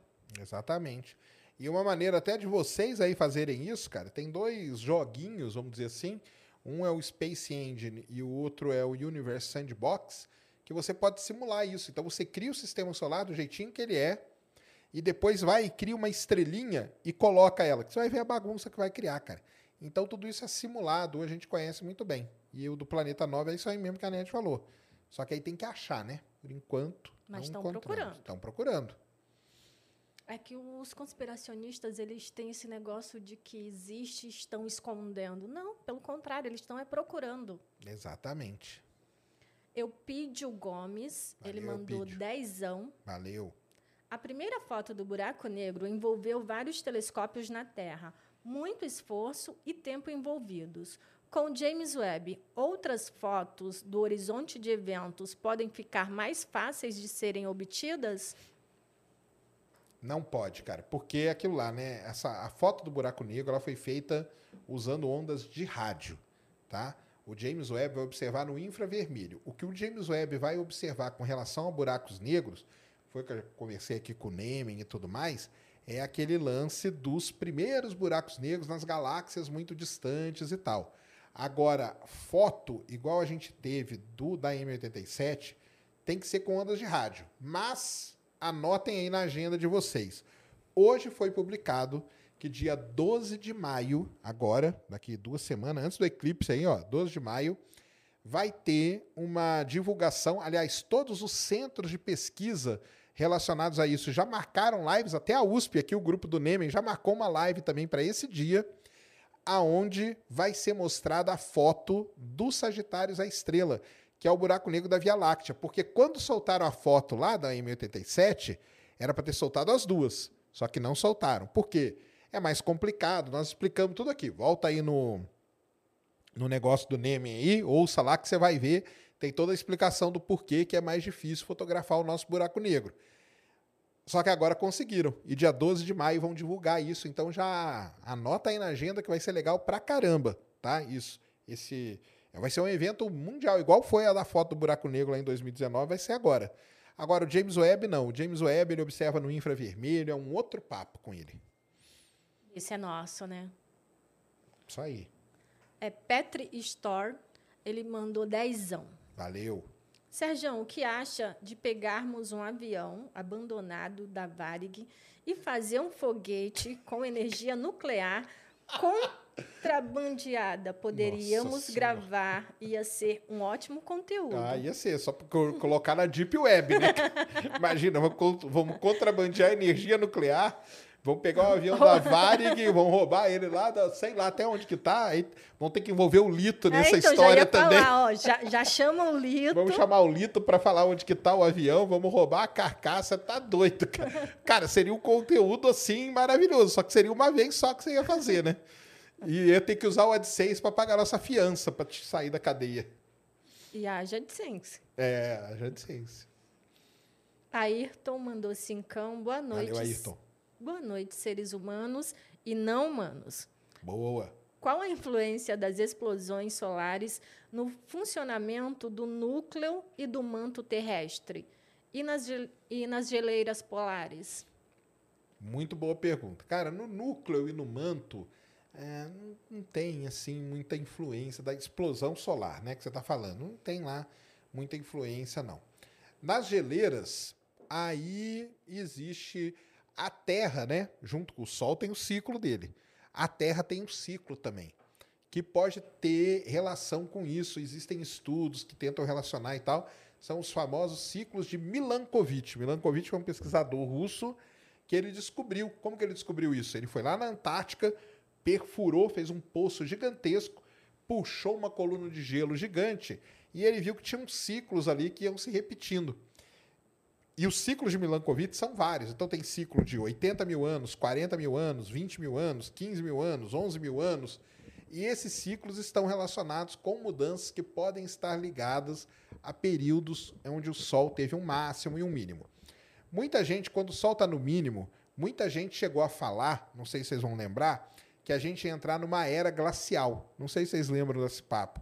Ah, a Terra vai entrar numa era glacial, olha lá, o Sol está morrendo, nós vamos entrar numa era glacial. Não tem nada a ver, tá? Não tem nada a ver. Ah, e tá no máximo também, não tem nada a ver que vai derreter mais coisa. Mas, dependendo de determinados momentos, existe uma relação que o pessoal tenta encontrar, tá? Na crosta, na atmosfera da Terra, aí sim as explosões solares têm uma, uma influência muito grande. E ainda bem que não tem no núcleo, né? Porque se estivesse no núcleo, teria que passar por nós aqui. E nós não estaríamos aqui para contar essa história. É, Josivaldo Fernandes mandou vintão. Valeu, Josivaldo. Tenho orgulho imenso de conhecer o canal, pois meu filho de 8 anos tem uma curiosidade muito grande sobre astronomia. Manda. Ele vê o quanto acompanho o Space Today. Aí, meu amigo, haja pergunta. Imagina. Afinal, seria possível pisar no Sol? Essa é uma pergunta que muita gente faz, né? Então, cara, o Sol, ele não tá. Aquilo que a gente vê do Sol, né? Não é uma superfície, né? É... Tá mais para um, pra uma canjica, um negócio assim. Aquela, aquela foto ficou Isso, incrível, aquela né? fotinho lá que parece uma, um milho, né? Isso. Parece milho de pipoca, assim. É, aquela parte que a gente. O Sol tem camadas, né? Igualzinho a Terra tem camadas e tudo. O Sol tem camadas. E os pesquisadores vão dando nome para as camadas. Então, o Sol tem um núcleo, tem uma zona de convecção muito grande. E depois tem a atmosfera solar, que é a coroa solar e tudo mais. E aquela região que a gente vê do Sol chama-se cromosfera. É, duas coisas muito interessantes, até para o seu filho. O Sol não é uma bola de gás. Ah, o Sol, ah lá, o Sol, os terraplanistas que gostam, né? Ah lá, o Sol, um balão de gás, ah lá, o pessoal ó, fica falando do balão de gás. Aí, balão de gás, pum, você estoura, né? Não é isso que eles falam? Não é nem uma bola de gás e nem uma bola de fogo também. Que também uma outra parte aí da galera fala, ah, uma bola de fogo, os caras são malucos e tal. O Sol, cara, uma estrela, ele tem temperaturas tão altas, tão altas, que é um outro estado, tá? A gente chama de plasma. Então é um plasma, né? Como se fosse um caldo extremamente quente e tudo mais. Então não existe uma superfície onde você possa pisar no Sol, tá? Aquilo que a gente vê do Sol, aquilo que a gente vê é a chamada é, cromosfera, tá? É, o Daniel ele pergunta: se uma erupção de classe X vir em direção da Terra, o que aconteceria? Boa pergunta. Então ele tocou num assunto muito legal, que essas erupções que acontecem no Sol, elas são classificadas, tá? Elas são classificadas como existem satélites que medem a quantidade de raio-x que essa erupção solar gera. Então as, as erupções são classificadas de classe A, B, C, M e X. A, B e C, lógico, são as menorzinhas, acontecem várias. Tem dia que acontece, sei lá, 30 explosões de classe C no Sol. A M já é uma explosão um pouco maior e a X são as maiores. Dentro dessa, dessas, dessas letras que eu falei, você tem as variações também. Então tem X 1.1, 2, 3, 1 ponto tal, M 2 ponto tal, M 1 ponto tal. Então tem as variações que é a quantidade de energia de raio-x que acontece. A gente já teve uma explosão, eu fiz até um vídeo semana passada, se eu não me engano, que foi a maior explosão de classe X desse ciclo até agora, tá? O que, aconteceu? Nada, né? Não estamos aqui contando, conversando com vocês? Estamos aqui. O que, que pode acontecer é aquilo que eu falei no começo, cara. Dependendo, primeiro, se ela está direcionada para a Terra, porque essas explosões podem acontecer no outro lado do Sol. O Sol está girando, a explosão aconteceu aqui, ó.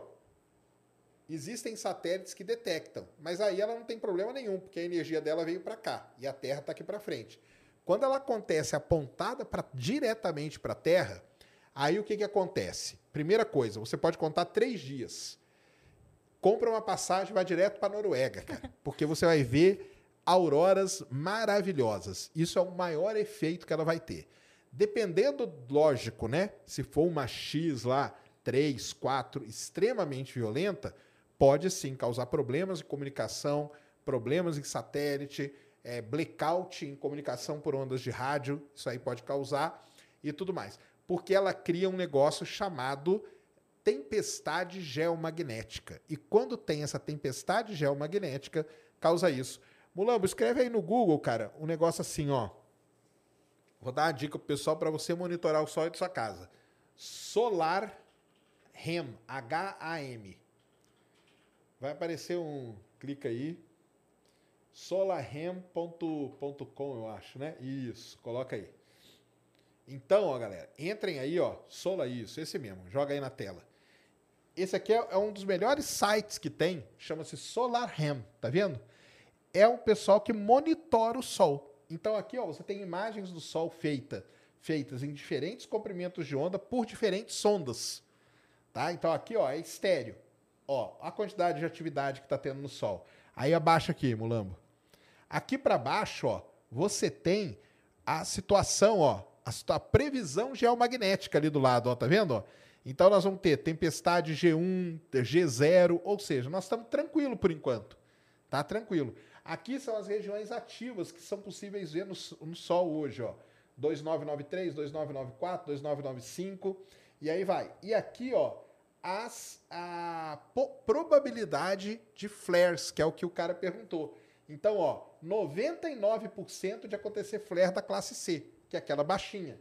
25 da classe M. Olha a X aqui, ó. 0,5. Tá? Então, assim, é bem pouca probabilidade nesse momento. Então, liguem aí, deixem no navegador o site SolarHam e aí você fica vendo, acompanha em tempo real tudo que está acontecendo. Ó, esse gráfico aqui, ó, sobe um pouquinho, Mulambo. Aqui, não, desce. Põe esse, aí, ó, esse gráfico aqui ele mostra isso. Aqui nesse lado, ó, Radio Blackout Level, ou seja, é o nível de blackout em comunicações por ondas de rádio que pode acontecer. Por enquanto nós estamos num nível bom. Se isso aqui dispara aqui para cima, opa, aí sim. Chegar num R5, por exemplo, aí é blackout. Você não consegue se comunicar por ondas de rádio. Então, deixem isso aí ligado na tela de vocês, vocês vão ficar acompanhando tudo que acontece com o Sol. E o legal de fazer isso agora é porque a atividade está muito alta. Uh, Wesley mandou cincão. Sérgio, sou fã do seu trabalho. Valeu. Queria saber, uh, o James Webb vai ficar sempre onde? E outra, nunca mais ele vai voltar a orbitar a órbita da Terra, próximo da Terra? Cara, o James Webb ele foi mandado para um determinado ponto e ele vai ficar ali o resto da vida dele. Ponto de Lagrange L2, vai ficar orbitando aquele ponto ali. Ele algum dia vai voltar aqui para perto da Terra? Não vai, tá? Então, o James Webb, a posição dele é ficar lá, tá? Se ele voltar aqui para perto da Terra, ele vai parar de funcionar alguma coisa, porque vai ser muito calor, muita coisa, e os, os instrumentos dele já não funcionarão mais, né? É, Jander mandou cincão. Valeu, Jander. Serjão, comprei meu primeiro telescópio, chegou Opa! recentemente. Celestron, né? Sim. Hã? Colette. Colette 115 milímetros. Ah. Um colete que ele comprou. Ah, Agora... colete. Isso. Tá ótima. Tá bom, então, tá bom também. Agora estou atrás de um filtro para observar o sol. Qual o melhor? Mercado Livre.com. Entra aí, Mercado Livre. Mulan, vamos ver se tem. Escreve aí, Mercado Livre, escreve assim. É... Vou te falar qual que você vai comprar, cara. É, escreve aí, folha de Mylar, M-Y-L-A-R. Vamos ver se está vendendo ainda.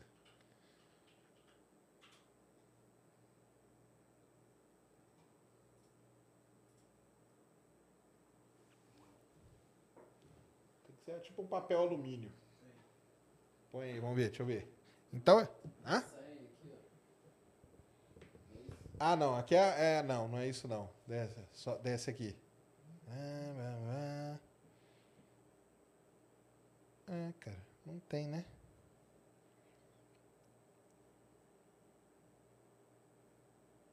Não, é que tem a folha certinha que, que os caras vendem. Procura ali no Google, folha de Mylar. Coloca filtro venda. solar. Qual filtro também? Mas... De Mylar, que talvez encontre. Você tem que achar essa folha. Olha aquele, aquele, aquele, aquele que tá en- enrolado ali, ó. Não, mais pra, pra mais, mais, mais. Esse. O que, que é isso aí? Deixa eu ver, põe aí. Mas isso é. Ah, não, essa aí não tô. Essa aí é Myla Diamond. Cara, às vezes você é, tem que procurar isso aí, ó. O filtro, filtro solar para telescópio, folha de folha de Mylar. é, Qual que é o outro filtro que tem, cara? É o.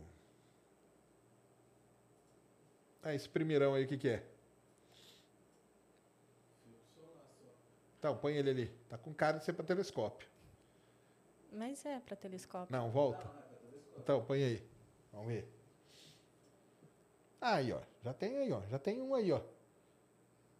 Ah, tá. É ba ah, que os caras estão vendendo Bader. Bader é outro, tá? Que é o mesmo, mesmo nível do Mylar, tá bom? Então o Bader dá também. Então é isso aí. Você tem que procurar esse filtrinho aqui, ó. Tá? E aí, normalmente, o legal é você comprar a folha para você encaixar direitinho no seu, no seu telescópio, tá? Tem que ver qual que é o, o- qual que é a, o diâmetro aí da tampinha dele, tá? Mas é isso aí. Procura aí Bader, então. Acho que vai encontrar mais fácil que o Mylar.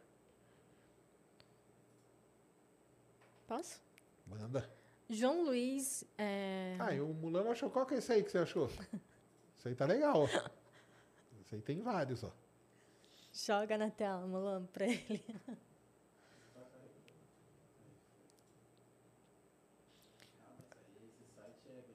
Não, mas não tem problema. Pode comprar no site gringo. Compra na Amazon, cara. Tá aí, ó. Compra no site gringo também, né? É, isso aí, ó. Exatamente isso que você precisa, ó.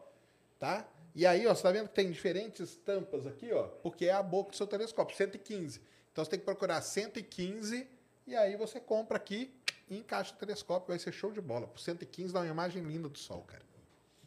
Manda. João Luiz Vilas Boas Valeu, João. mandou 54,90. Boa. O pessoal fala, por que, que a Ned fala tão? Quem fala, fala isso é o Sérgio, então Eu tô. comecei a falar, É. né? Isso é- 54 Segui a linha. noventão. É isso aí mesmo. Olá, boa é noite. valorizar o que vocês mandam. É. Olá, boa noite. Hipoteticamente, se o James Webb apontar para um planeta e detectar sinais de vida, qual seria a reação da NASA? Falaria abertamente? Um grande abraço. Na hora. Simplesmente. Pensem o seguinte. Já marcava uma live, Porra, já fazia. Na uma hora. É na hora, cara. Imaginem o seguinte, cara. Esse é o sonho da NASA. A NASA, galera, gastou 10 bilhões de dólares nesse telescópio. Cara, o telescópio vai apontar para estrela, para galáxia. O que, que o pessoal que vai falar? Pô, 10 bilhões para ficar vendo galáxia? Eu vejo no meu colete de 115 milímetros. Agora, imagina se encontra a tal da bioassinatura. O que eles mais querem é isso, cara. Porque eles anunciando isso, tá pago o telescópio, cara. Tá pago. E com isso a NASA consegue verba para mais coisa. Porque ela foi lá e mostrou o negócio, funcionou desse jeito. Então, tirem isso da cabeça, cara, que a agência vai esconder, que é só eles que vão saber, que é só os Illuminates que vão ter acesso. Não, não. É igual o Perseverance que está lá em Marte. O, sonho da NASA era ele encontrar um osso ali de dinossauro e leva, ia levantar para todo mundo o osso, cara. Entendeu? Se isso acontecesse, se encontrasse vida, com certeza eles não iam parar com o projeto Sofia. É, exatamente, que o Sofia aí no, o avião tá parando agora em setembro por falta de grana. A NASA precisa priorizar projetos. Se encontra uma vida dessa, cara, aí sim vocês podem falar que é grana infinita. Aí vai ser mesmo. Aí vai ser mesmo. Então não tem essa, cara, ah, na NASA, a NASA, o mal do mundo está guardando tudo. Não tem isso, cara. Tirem isso da cabeça. Pô, Weiser Costa mandou dezão. valeu. Um buraco negro menor que o Sol poderia sugar, entre aspas, sugar o Sol? Cara, vamos lá. É, é que o buraco negro, a gente não mede ele desse jeito. O buraco negro é uma região onde você tem uma grande concentração de massa. E aí, para ser um buraco negro de massa estelar, Vamos lá, ó. Você tem uma estrela aqui que ela tem oito vezes a massa do Sol. Então ela já é oito vezes mais massiva que o Sol. A, vida dela vai ser diferente da vida do Sol. O Sol vai virar uma gigante vermelha e uma anã branca. Essa estrela com mais de oito vezes a massa do Sol vai virar uma supergigante, vai explodir como supernova. O caroço da explosão da supernova, se ele tiver mais que três vezes a massa do Sol, ele vira um buraco negro de massa estelar. E aí nós vamos ter o quê? Buraco negro de 10 vezes a massa do Sol, 15 vezes a massa do Sol. São todos eles muito mais massivos que o Sol. Agora, qual o tamanho dele? O tamanho dele que você está falando, o tamanho de horizonte de eventos e tal, isso aí não tem problema nenhum, porque o que importa é a massa que está ali e a atração gravitacional dele. Se você tiver um buraco negro com 10, 12 vezes a massa do Sol, por exemplo, e ele for o raio do buraco negro menor do que o Sol, não tem problema. Na hora que o Sol passar perto e passou pelo horizonte de eventos, aliás, vai ser lindo, porque ele vai começar a girar e ser destruído ali e vai espalhar isso para todo lado. Então, buraco negro, a gente costuma medir ele pela massa que ele tem, tá? É, Alex Souto mandou cincão Valeu. e comentou. De sol a gente entende. Aqui em Patos, no sertão da Paraíba, a cidade mais quente do Brasil. É um sol para cada um, né? Abraço, Sérgio e Ned. Imagino mesmo. Rodrigo BR mandou cincão. Valeu, Rodrigo. Seria possível direcionar pequenos asteroides para a Lua? Os do tipo que só destroem, entre aspas, muitas aspas, apenas pequenas cidades? Você quer bombardear a Lua com asteroides. Se a Entendi gente não morre pelo asteroide, a gente morre porque a Lua foi destruída. Você quer destruir a Lua? Basicamente é isso, cara. Cara, é, é melhor arrumar um outro jeito, né? Mas eu entendi o que você tá querendo fazer. Tá vindo os asteroides. Aí você pega o asteroide, direciona ele, bate, joga uma nave nele para bater ele e bater na Lua. Tudo bem, cara. É melhor do que bater na Terra, né? Mas se você mandar muitos e muitos e muitos, você vai acabar destruindo a Lua. Mas aí Se destruir a é Lua, complicado. já era. Já era. Rafael mandou assim. Mas só para completar, a Lua já é um escudo natural, tá? Tem vários que já batem ali antes de bater aqui. Rafael mandou cincão. Valeu, Rafael. Sacane, existe um vídeo do Sol onde uma Não, esfera não, negra do não. tamanho de Tava, Júpiter tava demorando. Eu pensei que a gente ia passar sem essa, cara. Eu não acredito. absorve energia e depois abandona... Cadê a cornetinha lá do Cauê Moura pra eu tocar? Pururu. E depois abandona a estrela. Tem mais informações sobre isso? Tenho todas as informações do mundo, cara. É. Isso não existe, cara.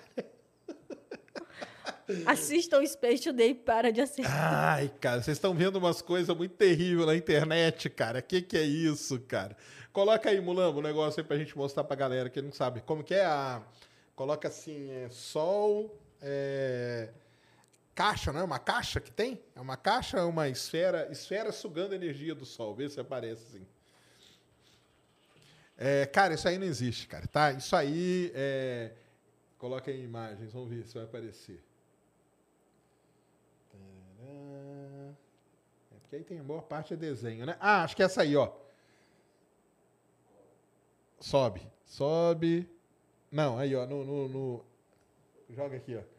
É, eu acho que é essa aqui, né, que o pessoal fala, né? É isso aqui, ó. Tá? Que isso aqui, na verdade, ó. Sérgio vai revelar Nossa o segredo. Senhora. Qual, qual que site que é aquele? Só lá, porque eu acho que o cara ainda colocou um ET no final dessa aqui.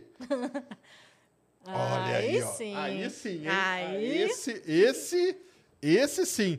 Cara, eu nunca vi um ET com pelo perto do olho, cara. Tu Esse vê o ET como? Esse ET aí eu nunca tinha visto. Esse, esse é novo, com pelo perto do olho é novo. Sobe aqui, mano. Deixa eu ver o que, que o site É de fala. um planeta que tu nunca viu antes, né? Nunca vi. É um dos maiores mistérios da humanidade ainda, hein? Nave solar, cara. Ai, ai. Desce aí um pouquinho, só pra, pra ver o que que tá... Então, aí volta lá na, na figura. Cara, isso aqui, que é, que é o que o pessoal fala, ó. Então, você tá vendo aqui uma... uma... Tá, tá vendo, né? Você tá vendo um negócio com esse risco aqui, né? É, primeiro que isso aqui é um mega de um mega zoom de um pedacinho aqui do Sol. Se você olhar aqui no Sol, você não vê que tem coisa aqui, ó, coisa um pouquinho mais preta aqui, ó. Tá vendo, ó? Essas, essas, esses filamentos que a gente chama, que são os filamentos solares, tá? Olha aqui um loop solar, ó, bonitinho e tal, ó, tá vendo? E os filamentos aqui. Então, os caras pegam uma imagem de um filamento desse, aumenta ela, sei lá quantas centenas de vezes, e aí começa a surgir aqui nada mais que uns pixels, entendeu? Na imagem. E aí o pessoal fala que é uma nave sugando a coisa do sol, cara. Então esquece isso, cara. Não, e ainda não tem existe. um fato que comprova que o que eles estão falando é verdade. Que eles É. pegaram a imagem da onde? Da NASA. Do site da Ah, NASA. É, aí a NASA mente em tudo, né? Volta ali nas imagens, Mulano. Deixa eu ver se tem uma outra ali. Porque além do. Não, volta lá nas imagens lá onde você colocou. Onde você pesquisou. Aí. É tudo, ó, ó. Ó o ETZ. Esse aí sim, esse é um ET de respeito. Esse aí não tem pelo, É, né? Esse tem pe- pelo no olho? Nunca vi um ET com pelo no olho. Enorme objeto esférico sugando energia do Sol. Olha aí. Um OVNI do tamanho de Júpiter sugando energia do Sol. Você tá vendo onde que tá o negócio? Tá bem aqui no escuro, cara. Ó. E aí o cara vai lá e desenha, ó. Eles fazem o desenho ainda, ó. Tá vendo? Então não tem nada disso, cara, tá? Não tem nada disso. Aqui não tem, não é OVNI, não é nada, cara, tá? Vão atrás, você pegar a imagem verdadeira. Ó, o EFA, aqui, ó, vem no EFASAS aqui, ó. Grande EFASAS, grande Gilmar. Vamos ver o que o Gilmar falou, ó. Entra lá. Um OVNI do tamanho de Júpiter foi visto sugando a energia do Sol. Ó. Ah, na, na- na página chamada Segredos UFO, aí, ó. A importância da página. Trabalhando com conteúdo, papapá. Aí tá lá. Esse vídeo foi assistido mais de um milhão de vezes, cara. Pô, aí assistam meus vídeos, cara. Vocês querem assistir essa porcaria, cara. Olha lá, vai descendo aí. Ele se tornou demasiadamente popular, vai descendo, vai descendo. O vídeo tem cerca de 3 minutos, tal. Alegou que tal fato omitido pelas grandes mídias do planeta, um OVNI gigantesco. Tá, beleza, vai descendo. No decorrer do vídeo, tal. Verdadeiro ou falso? A alegação é falsa. Embora as imagens sejam autênticas, são tiradas do seu contexto. Estamos diante de um fenômeno natural conhecido como proeminência solar. Não é isso aí que eu falei. Então, filamentos, proeminências e tudo mais, cara. Então, não assistam, cara, essas coisas, tá? Ah, esse aqui, site aqui é legal pra caramba. Coloca ali, ó, Helio Viewer. É um, é um site parceiro do... É, parecido com o Solar Ham. Escreve aí, Helio Viewer. Falar em não assistam, recebi mensagem esses dias, o cara falando que o Ingenuity filmou árvores em Marte. Falei, não filmou. Aí ele ficou teimando e me mostrou um vídeo. Gente, o cara fez um vídeo. Sabe aqueles vídeos animados, renderização que tipo, que não é original? Ah, sim. Só que no, no, no canal o cara colocou como se tivesse sido filmado Entendi. pelo Ingenuity mesmo e o cara estava acreditando. Eu falei, ó, vai direto na fonte, vê lá no site da NASA, no site da missão para ver se tem alguma coisa sobre esse vídeo, se existe pelo menos uma foto disso. Isso é mentira. As pessoas têm esse negócio de querer acreditar Quer nessas acreditar. coisas. Volta ali, Mulão, que aqui você entrou no, no J, né? Vai no. Volta ali, é o primeiro aí, ó. Helio Viewer. Ponto, ó, tá aqui, ó. O Helio Viewer, tá, galera? Aí, ó. Tá o sol em tempo real e tudo, cara. Os caras têm as imagens do sol em tempo real, com vários satélites e tudo. Cara, então esquece esse negócio aí do OVNI sugando a energia do sol. A gente tava transmitindo lá o negócio do, da Dragon, né? Era milhares de perguntas disso. Assistam outra coisa, cara. É, Jonathan Brito mandou dezão. Fala, Serjão, qual a teoria mais fora da casinha que você já escutou? Essa aqui é uma delas. São tantas que não tem. São tantas, cara, que nem dá pra não sei, viu? Não sei. não sei medir, não, cara. Mas essa aí do negócio. Porque tem, tinha antes era da caixa, lembra? A da caixa que sugava energia do sol, é a do OVNI que suga energia do sol. Cara, e aí vai, cara. É uma teoria mais maluca que a outra. O pessoal, pra inventar essa aí, ó, que a Ned falou, também é de louco, cara. Que o helicóptero filmou a árvore em Marte, entendeu? Cara, coisa Não, diz doida. uma floresta. Floresta, hein? É, uma floresta. Então não tem como, cara. O pessoal gosta de uma co- conspira. E você explica, a pessoa não quer acreditar. Não quer, porque a explicação é chata, né, cara? O legal é ser o OVNI, né? Com aquele ET lá com Mas- o olho peludo. Mas é aquilo que a gente sempre é, fala. A pessoa ela não quer a resposta, ela quer que a gente diga o, O que ela quer ouvir. Exatamente. André Dias mandou umzão em 99 euros. Valeu.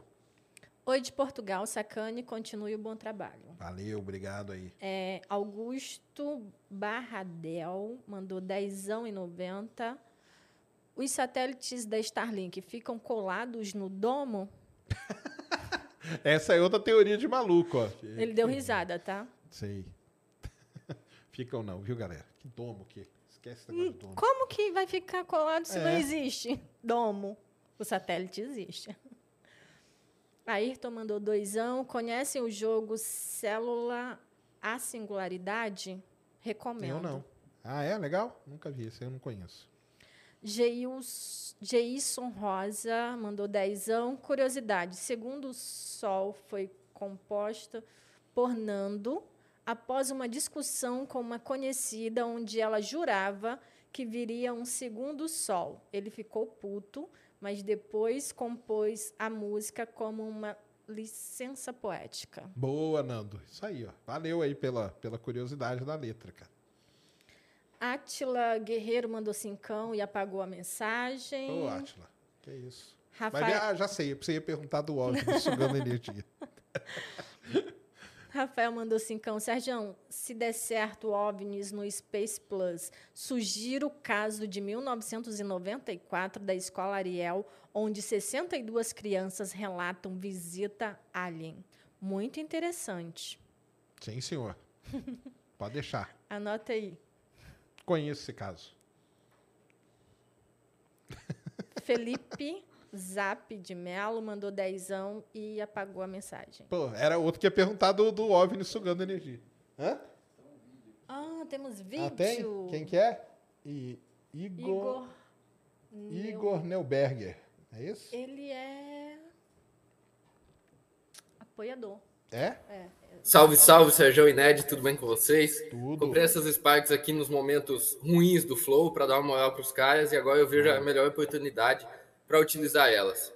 Sou aqui de Mato Grosso, sou engenheiro civil e atualmente sou mestrando na área de estruturas, cálculo estrutural. Boa. Toda a minha motivação, a minha, meu desejo por seguir a área científica partiu de canais de divulgação como os do Peula, como o do Serjão, como todos os outros Science Vlogs. Muito obrigado, valeu e abraço para vocês. Boa, cara. Aí, ó, vamos formar um engenheiro aí. Muito, Tomara que você não esteja arrependido. muito legal. Boa. Brunão. Salve, salve, Sérgio Ned Mules. Sairá uma notícia pesada dia 12 de maio sobre o centro da nossa galáxia. Seria a segunda foto. Isso mesmo, cara, é isso mesmo. Como a sonda Parker Solar Probe entrou na coroa solar e não derreteu? Boa pergunta, tá? E a compra do Twitter fará diferença no ciência? Ah, vai ficar Na melhor, ciência. né? Na ciência. É. Cara, eu acho que vai lá. Sim, cara, compra do Twitter, cara, eu acho que vai ficar, vai ser muito bom, tá? Eu sou um cara que acho que vai melhorar pra caramba. Embora eu sei que eu sou 1% do que os 99 acho que vai piorar. Não, inclusive, quem reclamou da venda continua lá, então É, não vai mudar nada. Parker Solar Probe, boa pergunta, cara. Por que, que a Parker Solar Probe não derrete? Isso é uma das questões que o pessoal mais faz. Muito bem, porque primeiro ela tem um escudo de calor muito poderoso, feito de folhas de carbono e tal, e não sei o quê, que aguenta milhões e milhões de graus. Foi testado aqui na Terra isso. E isso graças a quê? Graças à maneira como a temperatura ela é propagada no espaço. O espaço, lembrem que a gente está falando numa, de uma situação de vácuo. Então, diferente daqui na Terra, né, que você tem o calor propagado de partícula para partícula, no vácuo não é assim, é por meio da radiação. Isso quer dizer o quê? Que o lado que está voltado para o Sol é muito quente. Mas o lado que está atrás do Sol é muito frio. Onde não pega o Sol é muito frio. Porque você não tem como o Sol, o, o Sol que bateu aqui esquentou essa parte, isso aqui não se propaga. Porque não tem, né? É vácuo, não tem como se propagar. Então a Parker Solar Probe foi construída assim. Tem vídeo lá no Space Today explicando tudo isso, com o teste que eles fizeram, com maçaricos ali a milhões e milhões de graus, e o escudo nem tinha um, cara, nem, nem marrom ele ficou. Então ela foi feita para isso. Uma outra curiosidade da Parker Solar Probe, ela não fotografa o Sol, ela não tem uma câmera apontada para o Sol, a câmera dela é apontada meio de lado, assim, ó, justamente só para fotografar as partículas ali da coroa solar, e é uma das missões mais interessantes. E isso é uma coisa muito legal também, aproveitando sua pergunta, Brunão. Esse é o primeiro ciclo, esse ciclo que nós estamos entrando, que nós vamos ter a Parker Solar Probe e a Solar Orbiter, que é uma sonda lá da Agência Espacial Europeia e da NASA também, estudando o Sol. Isso vai ser legal demais, cara. Tá? Valeu, Brunão.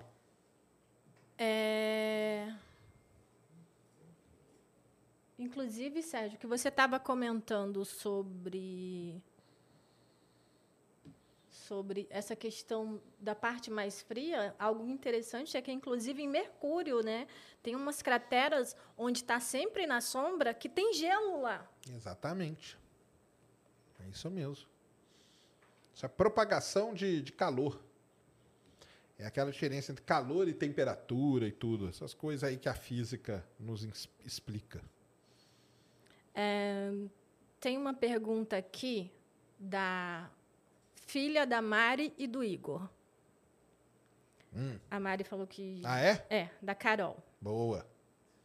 É, queria saber porque tem hora que aparece foto do sol amarelo, hora laranja, e em um outro vídeo do Sacane, a gente viu que o sol é branco, branco esverdeado. Ótima pergunta. Na verdade, tudo isso depende, sabe do que, Carol? Da atmosfera da poluição da atmosfera. Então, dependendo do que do tipo de poluição que está na atmosfera, se ela está muito poluída ou menos poluída, o sol que a gente vê daqui, da, o sol ele tem lá a cor dele, tá? Ninguém mexe na cor dele. A cor que a gente vê aqui da Terra vai depender disso, tá? Vai depender de como que tá. Então, se está mais poluído, é mais é mais pro, pro por exemplo, se tem muito incêndio e joga muita fumaça, faz aquele céu avermelhado, o pessoal tira até foto, né? Ah, é o fim do mundo e tal. Agora, no outono, você vê um, um, um negócio mais alaranjado e tal. Às vezes está mais, tá mais tranquila a atmosfera, então você vê mais alaranjado. Então, isso é por conta da, da poluição da atmosfera. Aquelas cores que a gente vê aqui, quando a gente põe o sol, depende do filtro que o equipamento está usando para ver o sol. Então tem um, um, um, aparato que é um filtro que você, como se fosse um óculos escuro, que você coloca no equipamento entre o sol e o equipamento. Dependendo desse filtro, desse óculos que você colocou, a imagem que nós vamos ver do sol aqui, ela vai ser mais esverdeada, às vezes cinza, às vezes amarelada, às vezes vermelho, às vezes roxo. Depende desse filtro que você está usando, tá? Mas o sol tem lá a cor dele, né? E qual tá é a cor do qual sol? Qual é a cor do sol mesmo? Qual que é? Tu falou que era branco. Branco, né? O sol é. tem, uma, tem a cor dele lá e tudo direitinho, tá? Que é a cor dele, não é a cor que a gente vê aqui da Terra. O que a gente vê aqui da Terra está influenciado pela atmosfera, tá? É isso que é importante você ter na sua mente. Imagina assim, sabe aqueles óculos que vocês, meninas, gostam de usar, tipo óculos rosa, que você vê tudo rosa? Basicamente isso, por isso que você vê com uma cor diferente, entendeu? É como se estivesse com um óculos com uma cor diferente, você acaba vendo daquela cor o sol. E também acontece nas imagens, que é isso que o Sérgio falou da questão dos filtros, entendeu? Tenta pensar assim, como se tivesse uma lente na frente de certa cor, então a gente acaba vendo a, devido à cor da lente. Mas isso é uma boa pergunta, é uma pergunta que muita gente faz. Ah, cada hora o sol está de uma cor. É. Depende. Depende do que, que você quer mostrar. Então você mostra de um jeito, você vê melhor tal coisa. Você mostra de outra cor, você vê melhor outra coisa. E aqui na atmosfera é por conta disso. O Eric Reis mandou cincão. Boa Valeu. noite. Boa noite, pessoal. Tudo bem? É, grande fã de vocês. Pergunta: Caso a Terra se afaste do Sol, a atmosfera consegue segurar a temperatura por um tempo? Cara, assim, a atmosfera vai segurar a temperatura por um tempo. O problema é que a energia que vai chegar aqui vai ser menor, né? Então, se, se jogar a Terra para a órbita de Marte, por exemplo, né, que é a próxima, é, a gente ia ter uma temperatura um pouco melhor, mais quente que a de Marte, porque a nossa atmosfera é mais densa, mas ia ser muito mais frio do que nós temos aqui hoje. Então, isso causaria problemas seríssimos para a humanidade, né? Lembrando, o problema aí do, do, das mudanças climáticas e tal não é esfriar a Terra, cara. Esfriar a Terra não, não tem como, não existe esse negócio de esfriar a Terra. Tá? Mesmo porque a Terra ela tem uma temperatura dela e tudo. O que a gente não pode é esquentar demais a Terra. Tá? É esse que é, que é a grande questão aí nisso tudo. Então, afastar a Terra ia ficar muito frio. E aí ia ter, lógico, uma parte da energia ia ficar contida, mas ia ser muito mais baixa. Atila Guerreiro mandou cincão. Sérgio, como o James Webb, teremos imagens diretas de exoplanetas? Cara, tá daqueles mais distantes da estrela, talvez. Só que a imagem vai continuar sendo um pontinho, tá, cara? Vai continuar sendo um pontinho. Mas os exoplanetas que a gente tem imagem são planetas que estão orbitando a estrela muito longe. E aí o brilho da estrela acaba que não atrapalha tanto. Isso aí o James Webb vai trazer pra gente. Pode ter certeza. Felipe, O Hubble já faz? Felipe Zap mandou dezão. Valeu. Sérgio, se o Twitter fosse um planeta, poderíamos dizer que ele seria um gigante gasoso tóxico? Cara, na nossa área, eu até falei no Monarcão, né? Na nossa área de espaço, astronomia, eu não acho nada tóxico, não, meu. Eu acho legal pra caramba. A gente vê, as agências espaciais postam tudo lá, igual esse negócio aí do dia 12 de maio. Foi um cara, olha só o que aconteceu. Um cara que trabalha nesse projeto grande chamado EHT, ele do nada escreveu lá no Twitter dele: Ó, pessoal, dia 12 de maio vai ter um grande anúncio aí da foto. Isso não é tóxico, cara, nem um pouco, entendeu? Então, na área de, de ciência, de astronomia e tal, eu não acho tóxico, não. De vez em quando tem umas briguinhas ali, mas é coisa besta, é só pra dar uma agitada, pra ganhar uns seguidores. Treta Só da pra- views, né? Treta da view. Então, de vez em quando, tá, tá tudo muito calmo. Vai ali, arruma uma tretinha, tretinha. Não vai fazer mal a ninguém. Fala bem do Elon Musk. Ah, Se falou bem do Elon Musk, cara, pronto. Você já ganha de quebra uns 5 mil inscritos. E alguns haters. Alguns. Elder, Afon, Elder Afonso mandou cincão. Valeu, Helder. Serjão, auroras só correm no norte? Por Não. quê? Auroras ocorrem no sul também. Qual que é a grande questão, cara? Aí, vamos voltar lá para a sexta série, né? Onde a professora explicou isso para vocês. A- o círculo polar ártico, ele é muito mais habitado do que o círculo polar antártico, né? Na Antártica não mora ninguém, a não ser os pesquisadores ali nas bases e tal. Agora, na parte norte, você tem ali uma- um pedaço grande da Europa e tal, Noruega, todos aqueles países ali que mora muita gente. Na, no sul, a gente já não tem isso. E aonde você começa a ter muita população, que é ali a Austrália e tal, dificilmente uma aurora chega ali naquele nível da Austrália. Algumas até chegam, mas ocorrem também no sul. Tem muitas fotos de auroras austrais, que a gente chama, feitas por pesquisadores na Antártica, tá? Ocorre igual nos dois lugares. Só que no norte mora muito mais gente. É só essa questão, tá? Tarik Mendonça mandou cincão. Valeu, Sérgio, Tarik. Já falaram que você parece muito com Walter O'Brien da série Scorpions? Amo seu trabalho. Não, não quero nem ver. Se parece comigo? Não quero, prefiro nem saber. O coitado do cara. Matheus Araújo mandou dezão. Boa noite, Serjão. Boa noite. Convida um cientista de materiais ou um engenheiro de materiais para conversar. Tem vários temas legais. Boa. Vamos ver um aí. É, Rogério Mendonça mandou cincão. Boa noite, Serjão e. Ned. É, nosso Sol irá virar uma anã branca, certo? Certo? Quais elementos compõem uma anã branca? Poderia gerar calor para um planeta próximo? Então, a anã branca, cara, o calor que ela gera é um calor residual, tá? A anã branca não tem mais a fusão nuclear, igual eu falei lá no começo, que o Sol tem a fusão e tal. Então, aquele lance, pode ter um planeta ali? Pode, é, sendo aquecido por esse calor residual. Aliás, existem estudos que mostram que, na verdade, o final da vida do Sol não é uma anã branca, é uma anã negra, que é quando uma anã branca se resfria totalmente. O problema é que isso pode demorar tipo 10 bilhões de anos, 20 bilhões de anos para acontecer. E o universo só tem 13 até agora. Então nós ainda não detectamos uma anã negra, mas dizem as teorias que isso pode acontecer. A anã branca, ela gera calor, é um calor residual de todo o processo que a estrela passou. Não tem fusão nuclear na anã branca, tá? Exatamente. Guilherme mandou cincão. Ajudando o amigo, Adjar Siqueira. Que pena, Sacane só responde se tiver cincão. Só que Não, é. se tiver 1,99 também. Queria uma dica de binóculos, mas continuo te seguindo. Abraço. Boa, valeu, cara. Continue seguindo aí, sim. Tô brincando, cara. Pode mandar um. A gente já leu vários de 1,99 aqui.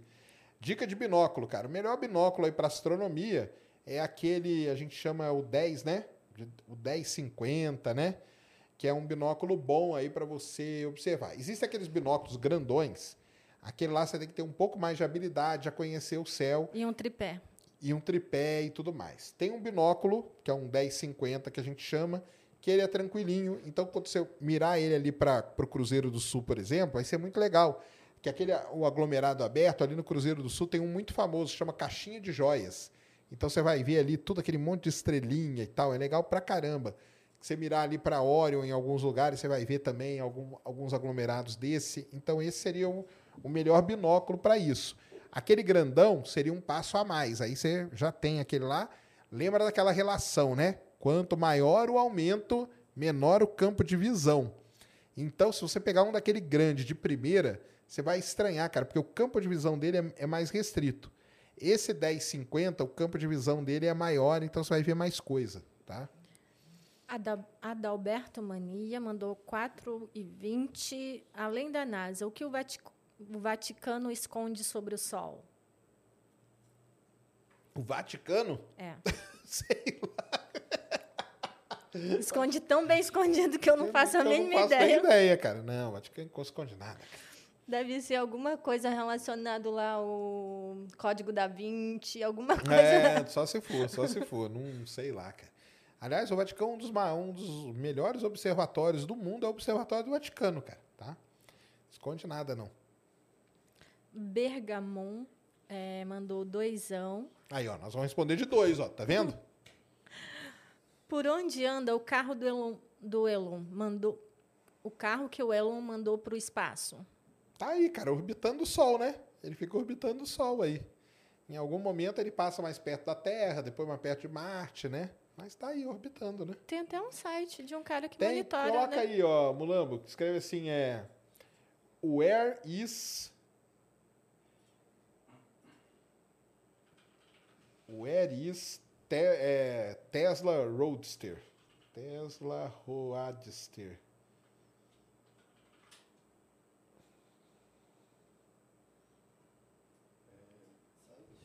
É, é um site do cara. É, Where is Starman? Esse aí mesmo. Where is Roadster? Tá vendo?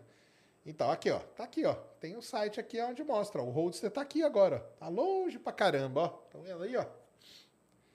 Só que lembrando, tá, cara? É Uma coisa bem importante a gente falar. Esse carro que tá aqui, ele não está emitindo sinal nenhum. Ah, como que o cara faz isso aqui?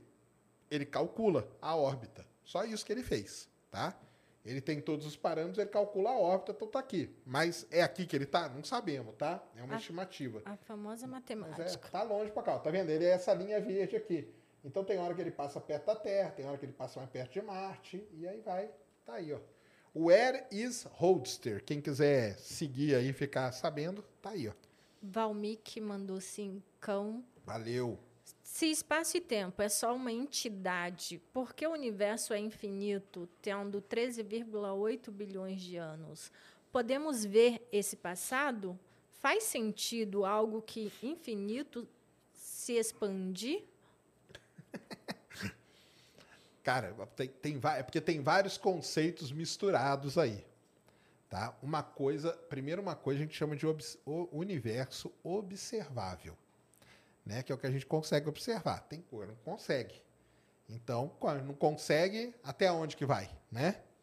Agora, é, como que a gente chega nesses 13,8 bilhões de anos, cara? Isso aí é uma conta que é feita usando para isso o modelo que a gente tem do universo hoje, que leva em consideração matéria escura, energia escura, observação de galáxias distantes e tudo mais. Quando você faz essa conta toda, a gente chega nesse número. É esse. Ninguém sabe, cara. Porque também a gente não sabe se esse modelo que a gente está usando ele é o correto. Pode ser que seja um outro modelo, mas é o que a gente tem hoje de conhecimento. tá? Então chega a 13,77. A gente consegue ver isso? Não. Hoje a gente chega nos 13.5 ali. Talvez com o James Webb a gente avance até uns 13.6, alguma coisa do tipo. E é isso que a gente consegue ver hoje com a nossa tecnologia, tá? O espaço-tempo, que você falou que é uma entidade só, isso aí foi um conceito criado porque quando Einstein estava estudando lá a teoria da relatividade, onde ele redefiniu né, a gravidade, que a gravidade é a deformação desse tecido. A gravidade ela deforma tanto o espaço como o tempo, dependendo do, do, do tamanho desse objeto. Então, para isso, foi definido esse, esse, a gente chama de, em inglês eles chamam de fabric, né? a gente chama de tecido. É como se fosse o tecido do espaço-tempo, tá?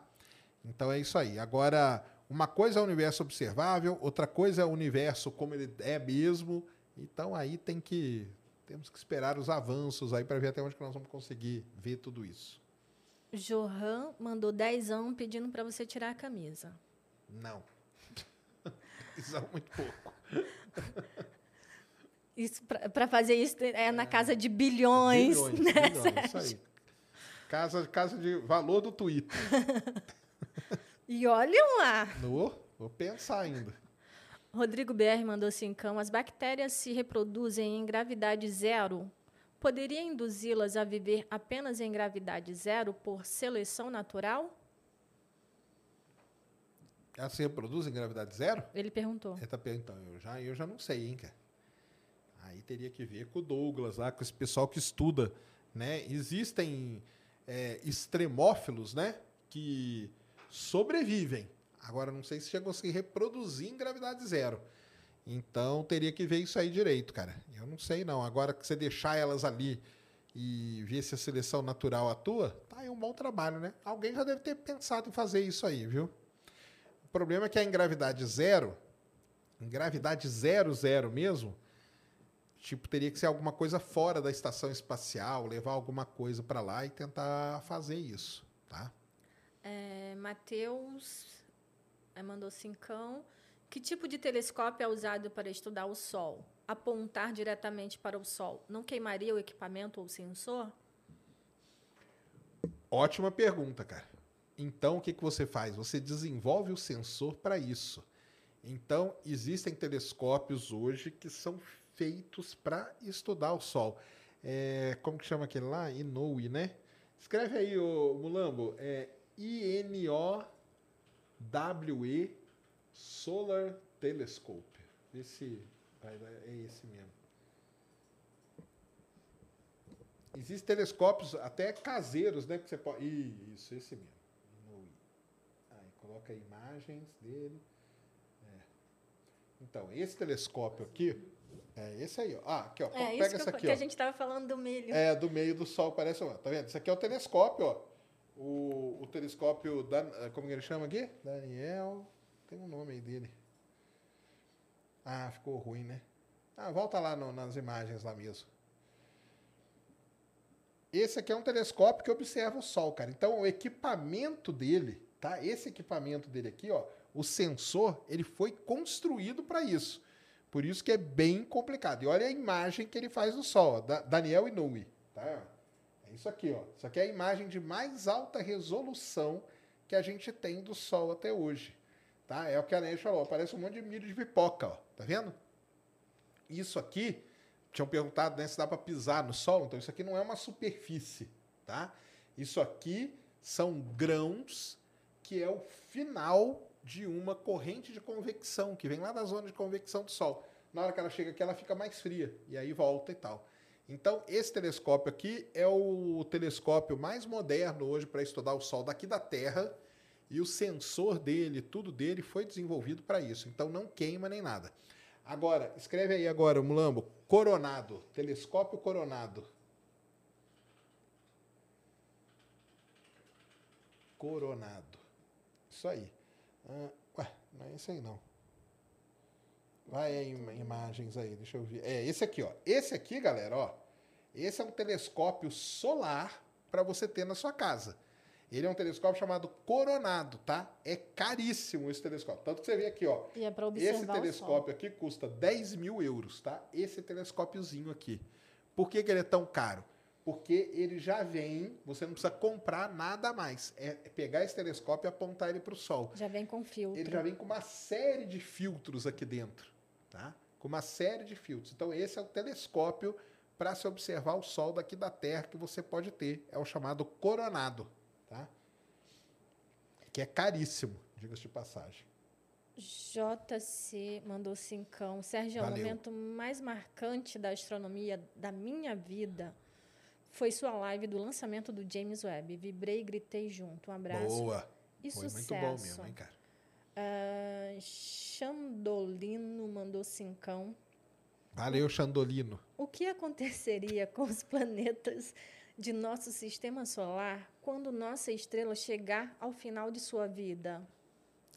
É isso aí. Então, até Marte nós vamos ser, vai ser tudo engolido e depois vão sobrar aí os planetas, entendeu? Júpiter, Saturno, eles vão continuar orbitando uma anã branca.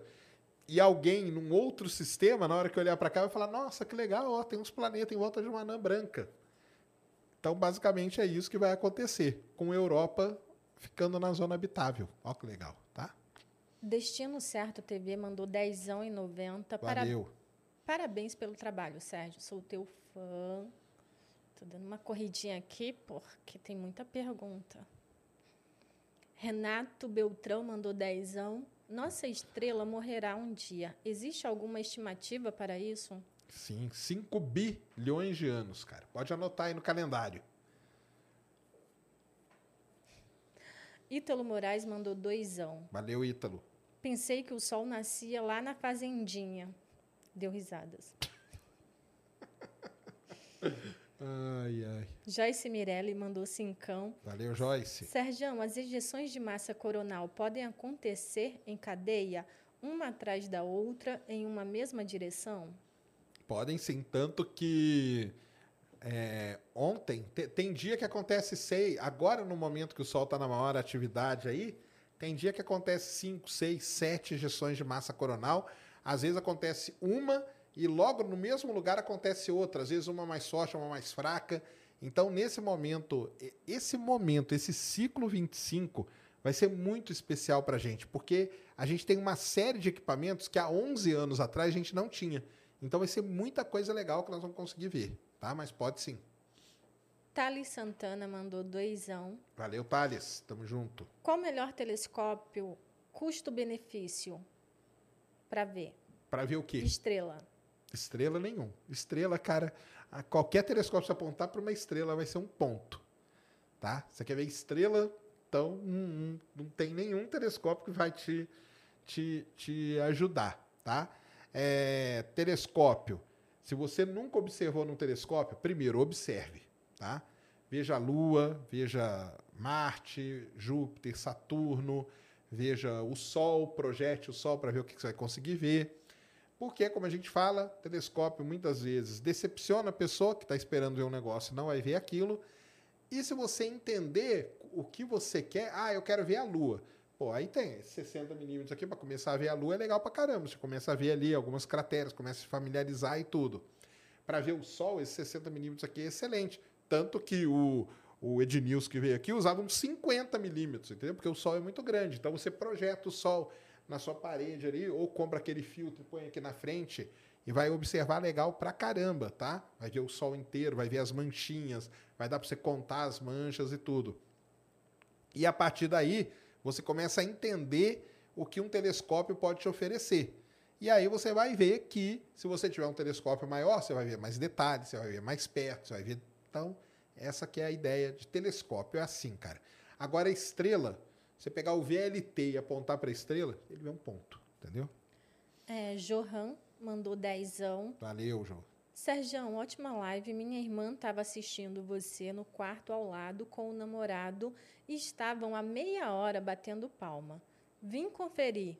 Tá Valeu. realmente muito boa. Obrigado aí. Sua irmã, pro namorado dela e para você. Marlon é, mandou 10,90. Salve, Sacane. Qual o tempo de vida do. Acho que era Hubble que ele escreveu. Cara, então, o Hubble tá aí, acabou de fazer 32 anos, né? Que ele foi mandado, que foi colocado em órbita semana, né? Semana passada aí, né? Fez 32 anos e, cara, tá aí, tá vivendo, né? Vai, vai vi- vivão e vivendo. Vamos ver até quando que ele, que ele consegue. Ele tá velhinho, dá vários problemas, problema no computador, problema de memória, igual os velhos mesmo, problema painel solar, energia, mas tá lá, cara, tá lá, tá fazendo descoberta, tá, tá sendo usado e vai que vai.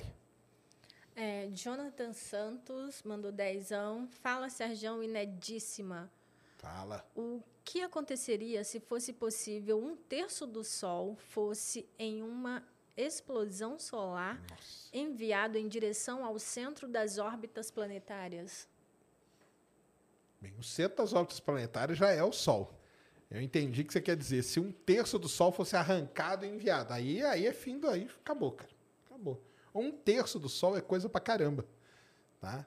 Então, se você tem uma, uma explosão solar desse nível, que arranca um terço do Sol e envia toda essa massa coronal que a gente chama em direção aos planetas, aí é varrer tudo, cara. É, Rafael mandou cincão. O Iberê fez um ótimo vídeo sobre o sol amarelo no pôr do sol. Procurem sol amarelo lá no Manual do Mundo. Aí, ó. Muito bom. Saulo Pérez mandou dezão. Salve, Serjão Ned. Programa maravilhoso. Valeu, obrigado. É, Rafael Liberato mandou dezão. Serjão, no pior dos cenários, quais seriam os maiores estragos que poderiam ser causados por uma tempestade solar? Cara, hoje são esses aí que a gente já falou, cara. É destruir o sistema de comunicação, destruir a internet, satélites, entendeu? É, a nossa vida hoje, cara, a vida da, a dependência tecnológica que a gente tem hoje na nossa vida, ela é muito vulnerável a, a uma explosão solar muito grande que vem aí pode danificar satélites, pode danificar um monte de coisa. Então, isso aí é bem complicado. Por isso que o pessoal monitora, tem todos esses sites aí que ficam monitorando o sol e tudo. Porque se tiver uma explosão, ah, tem uma coisa, né? Quando tem uma explosão dessa muito grande no sol, essa massa de partícula demora três dias para chegar aqui na Terra. Então, o pessoal fica monitorando. Se acontece uma coisa dessa, o que, que acontece? Dá tempo de você manobrar satélite, desligar coisas e tudo mais. Uma outra coisa muito importante que ninguém perguntou, mas já vou responder: não tem como prever. Não tem como prever essas erupções, essas flares, essas ejeções. Isso é um dos trabalhos hoje que é mais feito por todo mundo, principalmente pela galera aí que mexe com inteligência artificial, deep learning, machine learning, é tentar de alguma forma, antes de ter uma grande erupção, qual que é a ideia deles? Ficam monitorando o Sol. Antes de ter uma grande erupção, o Sol poderia dar alguns tipos de sinais.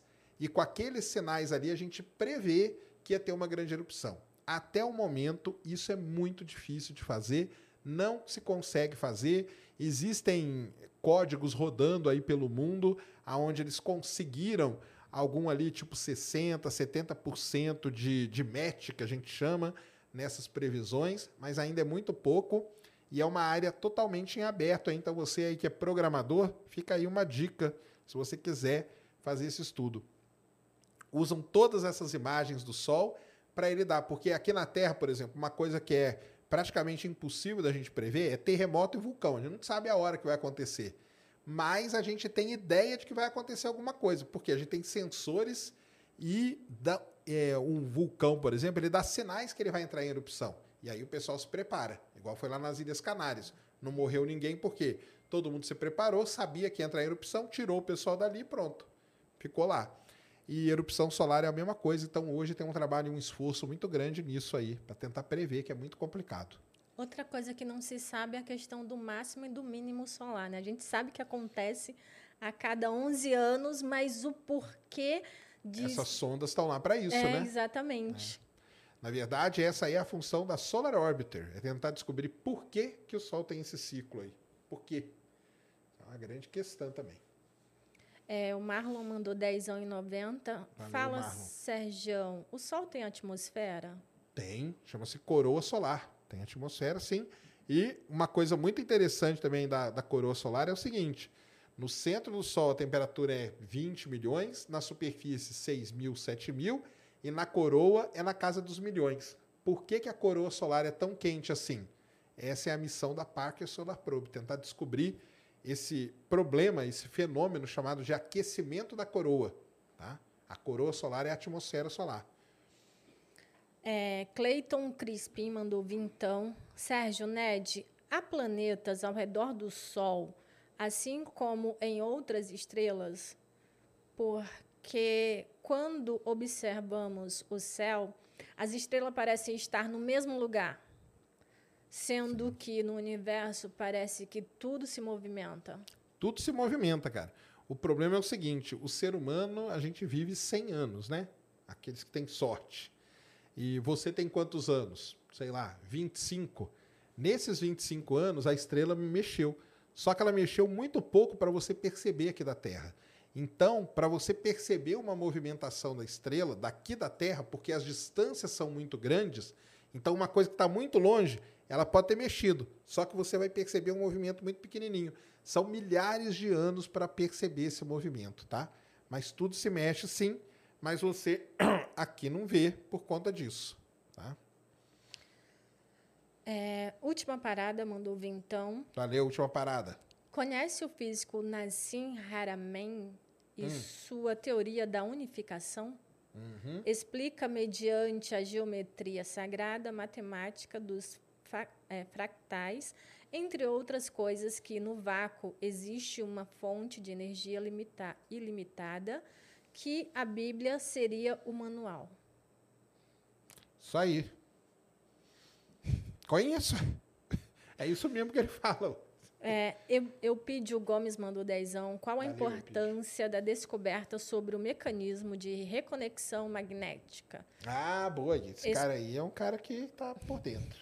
É, e- ele colocou entre parênteses, explosão magnética rápida, feita pela MMM, Magnetospheric é, Mystical Mission, é, foi divulgado hoje pela NASA. Hoje? Chegou a ver? Cara, hoje eu não vi, não. Olha Também só que legal. vi.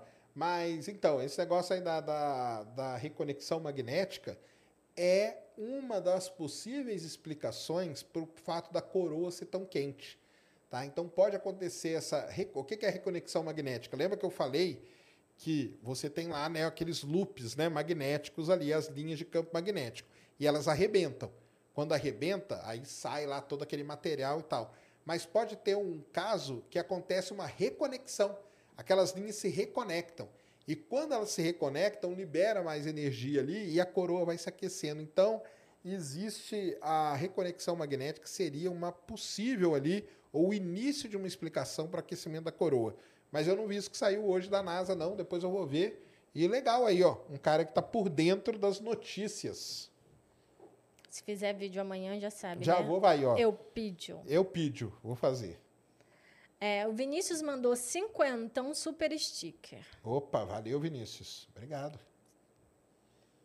Ai, deixa eu ver aqui.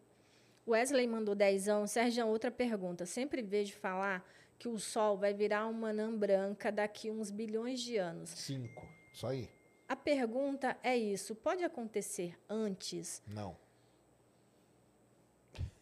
Agradeço para vocês dois aí. Ótimo trabalho.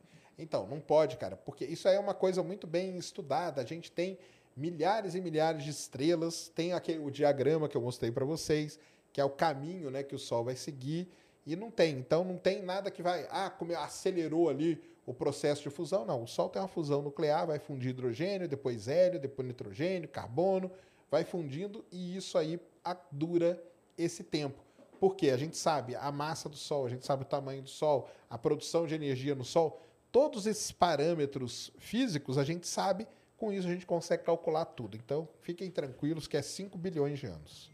Flávio Aparecido mandou dezão. Qual o telescópio ideal para visualizar Marte? Marte. Cara, Marte você tem que ter um telescópio grandinho, tá? E o problema de Marte também é outra coisa. Tem a época do ano para você observar. Então, exemplo, o Colette ali 115 milímetros é um telescópio que agora, em setembro, outubro, quando Marte vai estar mais próximo da Terra, na famosa oposição, vai ser legal de observar, entendeu? Só que tem períodos de observação de Marte que você não vê absolutamente nada. A não ser que você tenha um telescópio 400 milímetros, 500 milímetros, tá?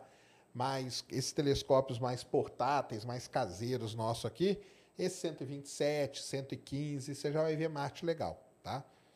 O É. 60, você vai ver a calotinha ali no momento de oposição e tal, mas esses outros você já começa a ver algumas manchinhas ali na superfície. Com o Celestron 127, você consegue, tá? Consegue sim. O Elton Vaz mandou cincão. Serjão, a massa coronal pode danificar o James Webb? Não. A live do pouso Perseverance foi a melhor de todos os tempos. Obrigado. Ned, de qual planeta, planeta você nasceu? Não posso revelar, senão vocês vão querer ir para lá. Exatamente. Cara, massa, uma injeção de massa coronal pode danificar o James Webb.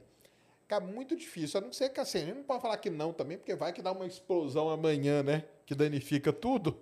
Mas Mas, é ele- muito difícil. Ele está numa região protegida e tudo. Ele foi colocado ali, levando em consideração tudo isso, tá? É, isso que eu ia falar, mas ele, ele foi construído já se pensando, tipo, nunca se faz, ah, nunca vai acontecer. Então, deve ter uma forma Sim, ele de. tem- o jeito que ele, vai, que ele fica também, né? Com o escudo sempre voltado para o sol. Então ele tem toda uma, uma posição ali, tudo já prevendo essas coisas, tá? Ah, Atila Guerreiro mandou Valeu, cincão. Átila. Sérgio, algum telescópio no futuro poderá capturar imagens de exoplanetas mais próximos da estrela com boas, de- boas definições? Cara, a gente espera que sim, né? Que a tecnologia avance. Quem sabe esse, o novo aqui, o ELT, né? Que vai ter 39 metros de diâmetro, vai ser melhor do que qualquer telescópio espacial, cara, tá? Não tem nem dúvida nenhuma. É, possa ver alguma coisinha, é, sei lá, mais do que um pontinho, quem sabe, né? Por enquanto nós estamos na era dos pontinhos, tá? Mauro Herrera mandou dezão. Qual o status atual da energia solar? Por que é tão difícil capturar essa energia? Difícil? Não. Cara, a energia solar eu acho que é uma, é uma das energias assim, alternativas mais usadas. Não é, eu não acho que é difícil. ué. Tanto que tem a Solar City lá do, do Elon Musk, tem aqueles negócios lá na Austrália. Lá na China, cara, tem uma montanha inteira. Põe aí, Mulambo, é China, montanha de painéis solares. Acho que tem uma montanha quase inteira na China que é de painel solar, cara. Um negócio assim, absurdo. Não, não sei se é difícil, não. Não sei se é.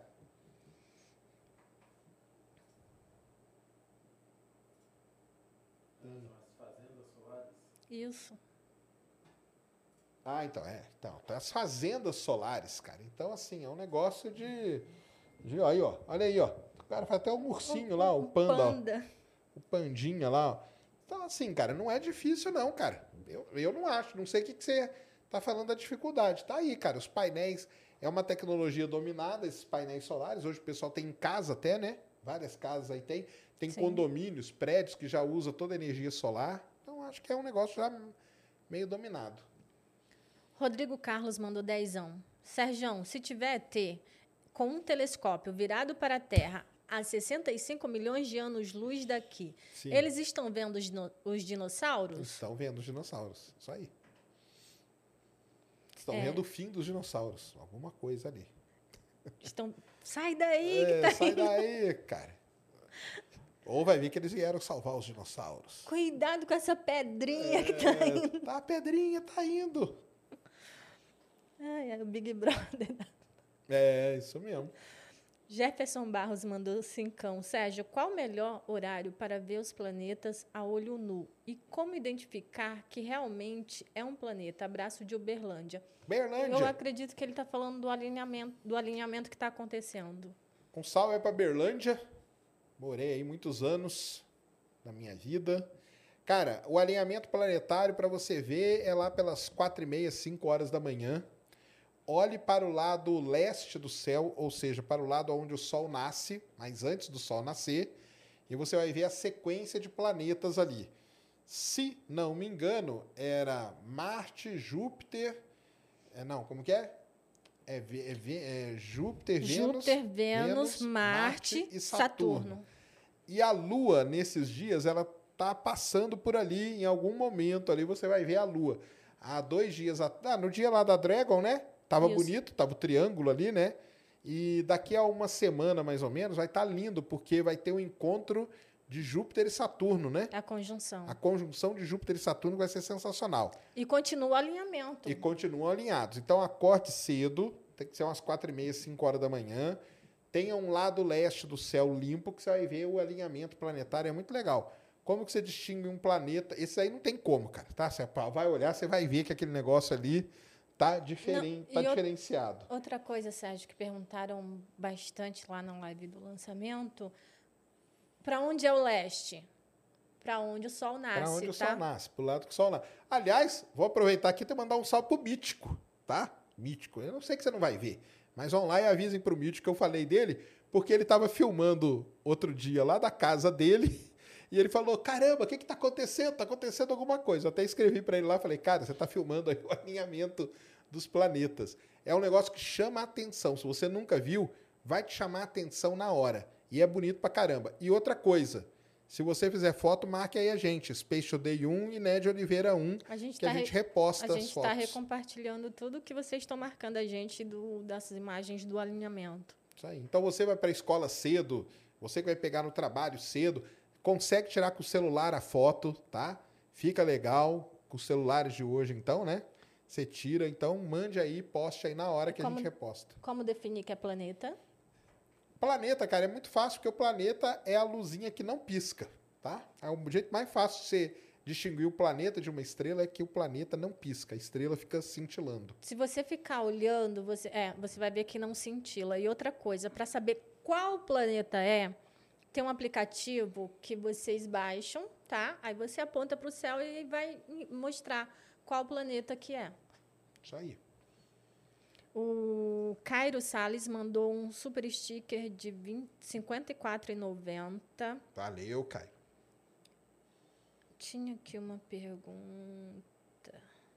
A gente vai ficar a noite toda aqui, tá? Só para te avisar. Não, vamos.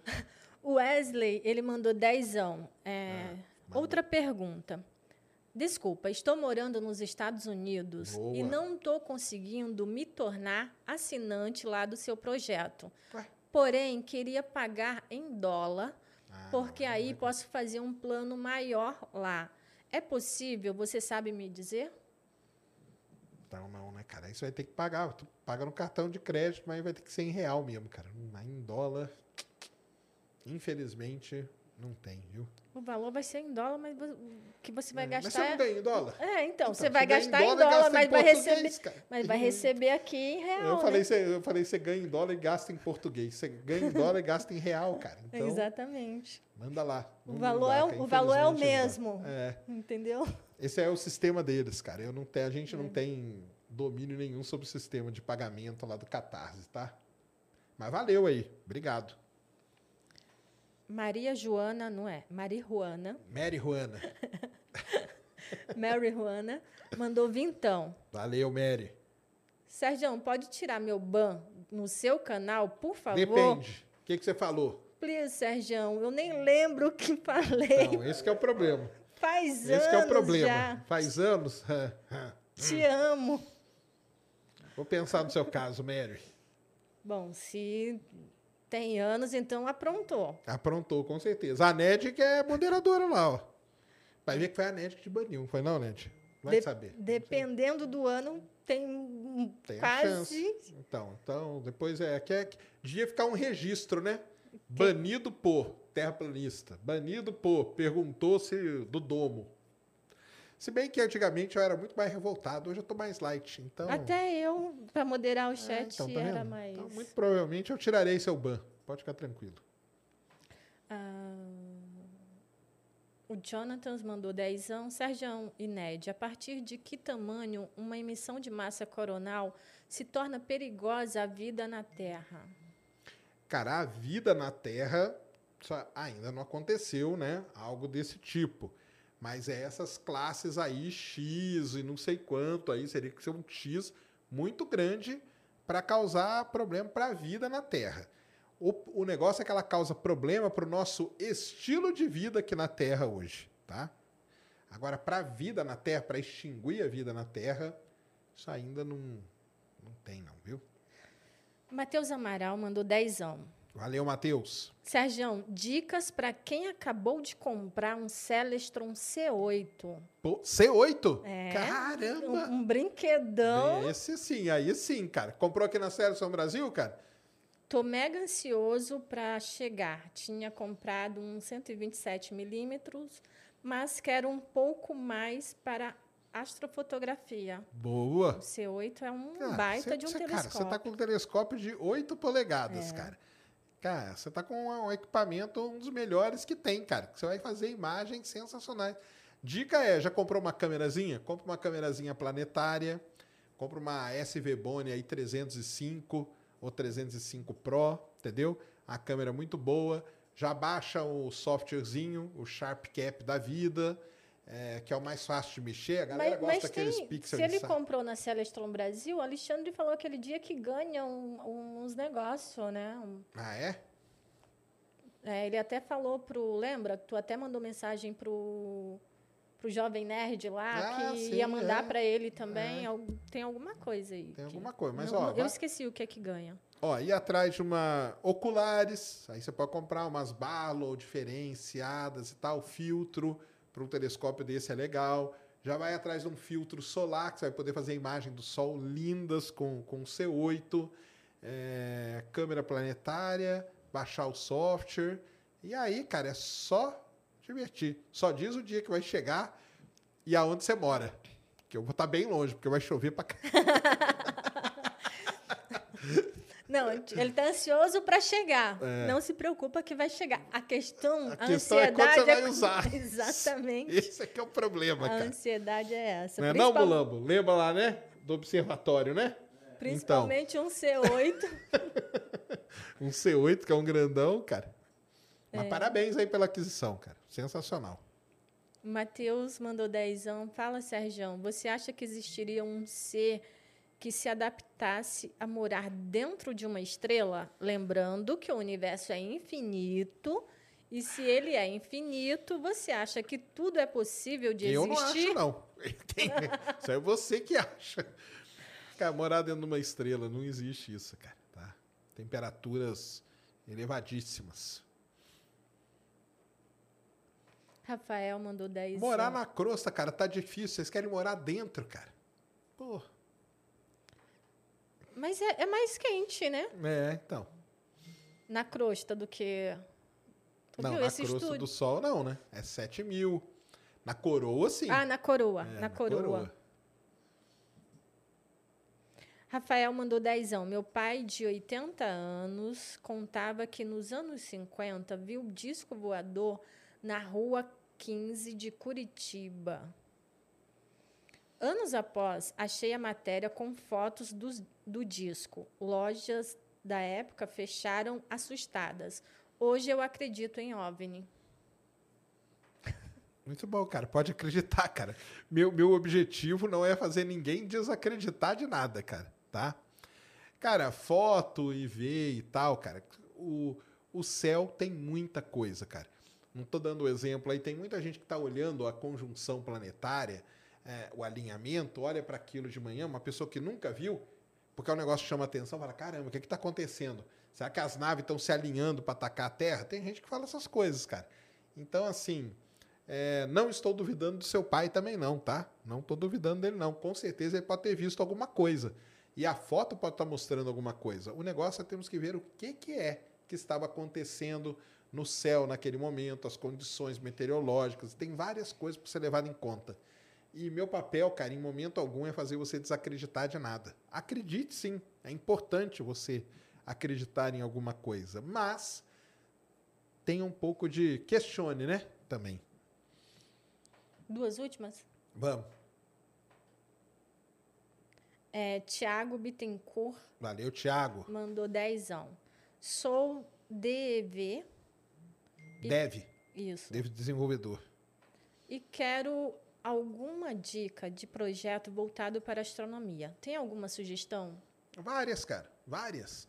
É, vamos lá. É, você entra aí no site chamado Exoplanet Archive da NASA. Lá tem todos os dados de exoplaneta. Então ali você pode começar todos os dados, todas as tabelas gigantescas com todas as características e tudo. Você pode desenvolver algum algum sisteminha ali para classificar os exoplanetas e tal. Tem uns trabalhos muito legais que tem até alunos meus aí na, na minha pós fazendo, que é de contagem de cratera. É um negócio sensacional, porque a partir da contagem de cratera você acha a idade do objeto. Então você pode pegar um planeta como Marte, que tem muita cratera, e desenvolver ali um, um, um, um código que conte as crateras e já faça todos os cálculos para chegar na idade. Isso pode ser feito com a Lua também. Tem isso aí que eu falei do Sol, entendeu? Que é um, problema em aberto, é estudar características e tentar ver se isso bate com é, dados antigos de erupções solares. Então você pode ir para essa área também. Classificação de galáxia. Os dados de galáxia são abertos também. Existe um site chamado SDSS, que tem todas as informações de galáxias. Então você pode bolar um sistema de classificar galáxias, espiral, elíptica e tudo. Então, assim, todas as áreas da astronomia vai ter aplicação para desenvolvimento de código hoje, principalmente usando machine learning, deep learning e tudo mais.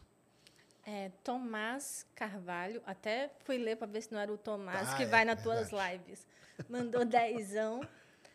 Sérgio, quando quiser tirar umas férias no Uruguai com a família, a casa está às ordens. Opa. Em Punta del Leste, as estrelas aqui são diferentes. São diferentes, sim. É lógico, as constelações aí são diferentes da que nós vemos aqui. E isso muda de latitude para latitude, cara. Tá certinho. Belíssima cidade, Punta del Leste. Um salve aí. Aqui o menino do C8, só a última dele agora. Matheus Amaral mandou dezão. Desde quando tinha comprado o 127, o céu só ficou nublado. Comprei o C8 na Amazon mesmo. Moro em Perdizes, São Paulo. Mas vamos marcar um sítio. Sérgio, porque aqui o céu tá horrível. Ah, sim, isso é verdade mesmo. Você mora em Perdizes, cara, no centro de São Paulo, né? Basicamente, então é isso mesmo. Vamos levar ele aí para algum lugar aí e observar com esse C8 aí que vai ser legal pra caramba. É isso. Só é isso? Ma a Mary Juana que mandou mais. Tem o Zig, Zig, Zigir? Zigir, salve, salve. Só para mandar um abraço para vocês. Meu nome é Igor Piccoli e trabalho no Studios Flow como social media remotamente de Chapecó. Opa, Chapecó ah, de Santa Catarina. Em junho quero ir pessoalmente aí dar um abraço físico. Opa, será muito bem-vindo aqui, Zigir, que trabalha aqui com a galera, aqui com a gente, aqui nos Estúdios Flow. Valeu demais, cara. Muito obrigado aí. É isso então, né? É isso? É isso? A pergunta do menino que estava bloqueado lá da. Da Mary. Da Mary, Mary Juana. Fala, Mary Juana. Mandou vir então para ser desbloqueado mesmo. Ah. Eu não sou terraplanista, o Sol está a 150 milhões de quilômetros da tá Terra, bom. a Lua está a 340 mil, uhum. é, Júpiter está a 800 milhões, etc terraplanista nem é gente. bom, então tá. Depois vai, dessa. Vai ser vou, desbloqueado. Vou, vou te desbloquear, tá bom? tá combinado. Ai, ai, acho que é isso então, né? É isso. É isso? Deu aí, Mulambo? Deu demais. Deu demais. Ai, ai. Então é isso, galera. Muito bom aí. A gente tenta responder todas, fazer todas as perguntas, mas são muitas perguntas e, né, Sérgio? Mas a gente tenta responder o máximo possível. Isso aí. Quem ficou sem resposta, nós vamos fazer aí, né? Todo mês a gente está fazendo, né? Isso. Final de, de maio. Seis. Final de maio vamos fazer outro. Também de perguntas e respostas aí, que vai ser legal pra caramba.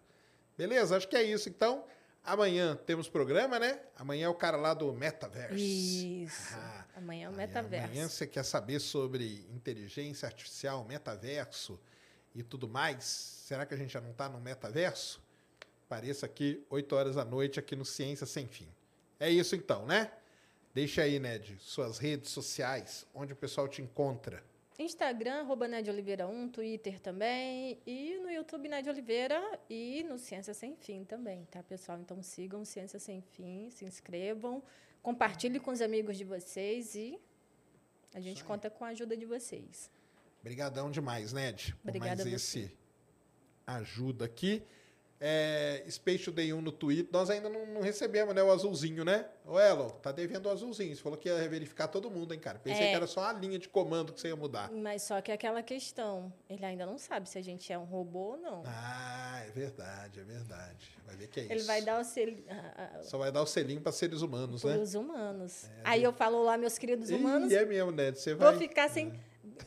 Mas olha a exclusividade, todos vão ter, menos eu. Então vai ser mais Aí o legal vai ser exatamente, o ter. importante vai ser não ser verificadinho. Exatamente. Entendeu? Larga essa vida de verificadinho aí você. Então, eu serei exclusiva, a É. única sem verificação. Ó. E todo mundo vai querer tirar a verificação, mas Aí vão implorar para ela, tira o meu, tira a minha, tira a minha. Isso Tarde mesmo. demais. Tarde demais. Sigam lá, Space Day 1. É, sigam a gente aqui no... Se inscreva aí no canal, né? Se você não se inscreveu, se inscreva aí. Siga a gente na no plataforma também, pessoal. Isso, entra aí no nv99.com.br barra Ciência Sem Fim. Se inscrevam aí na plataforma. É, Insta, Ciência Sem Fim, no Twitter do Ciência Sem Fim também. Quando tem pergunta, a gente abre a caixinha lá no Insta, então segue a gente lá. E é isso aí. Ajude lá o Space Today no Space Today Plus, lá no Catarse também. O link vai ficar aí na descrição. E amanhã nos vemos aqui de novo. É isso, né? É isso. Então, um grande abraço a todos e fomos!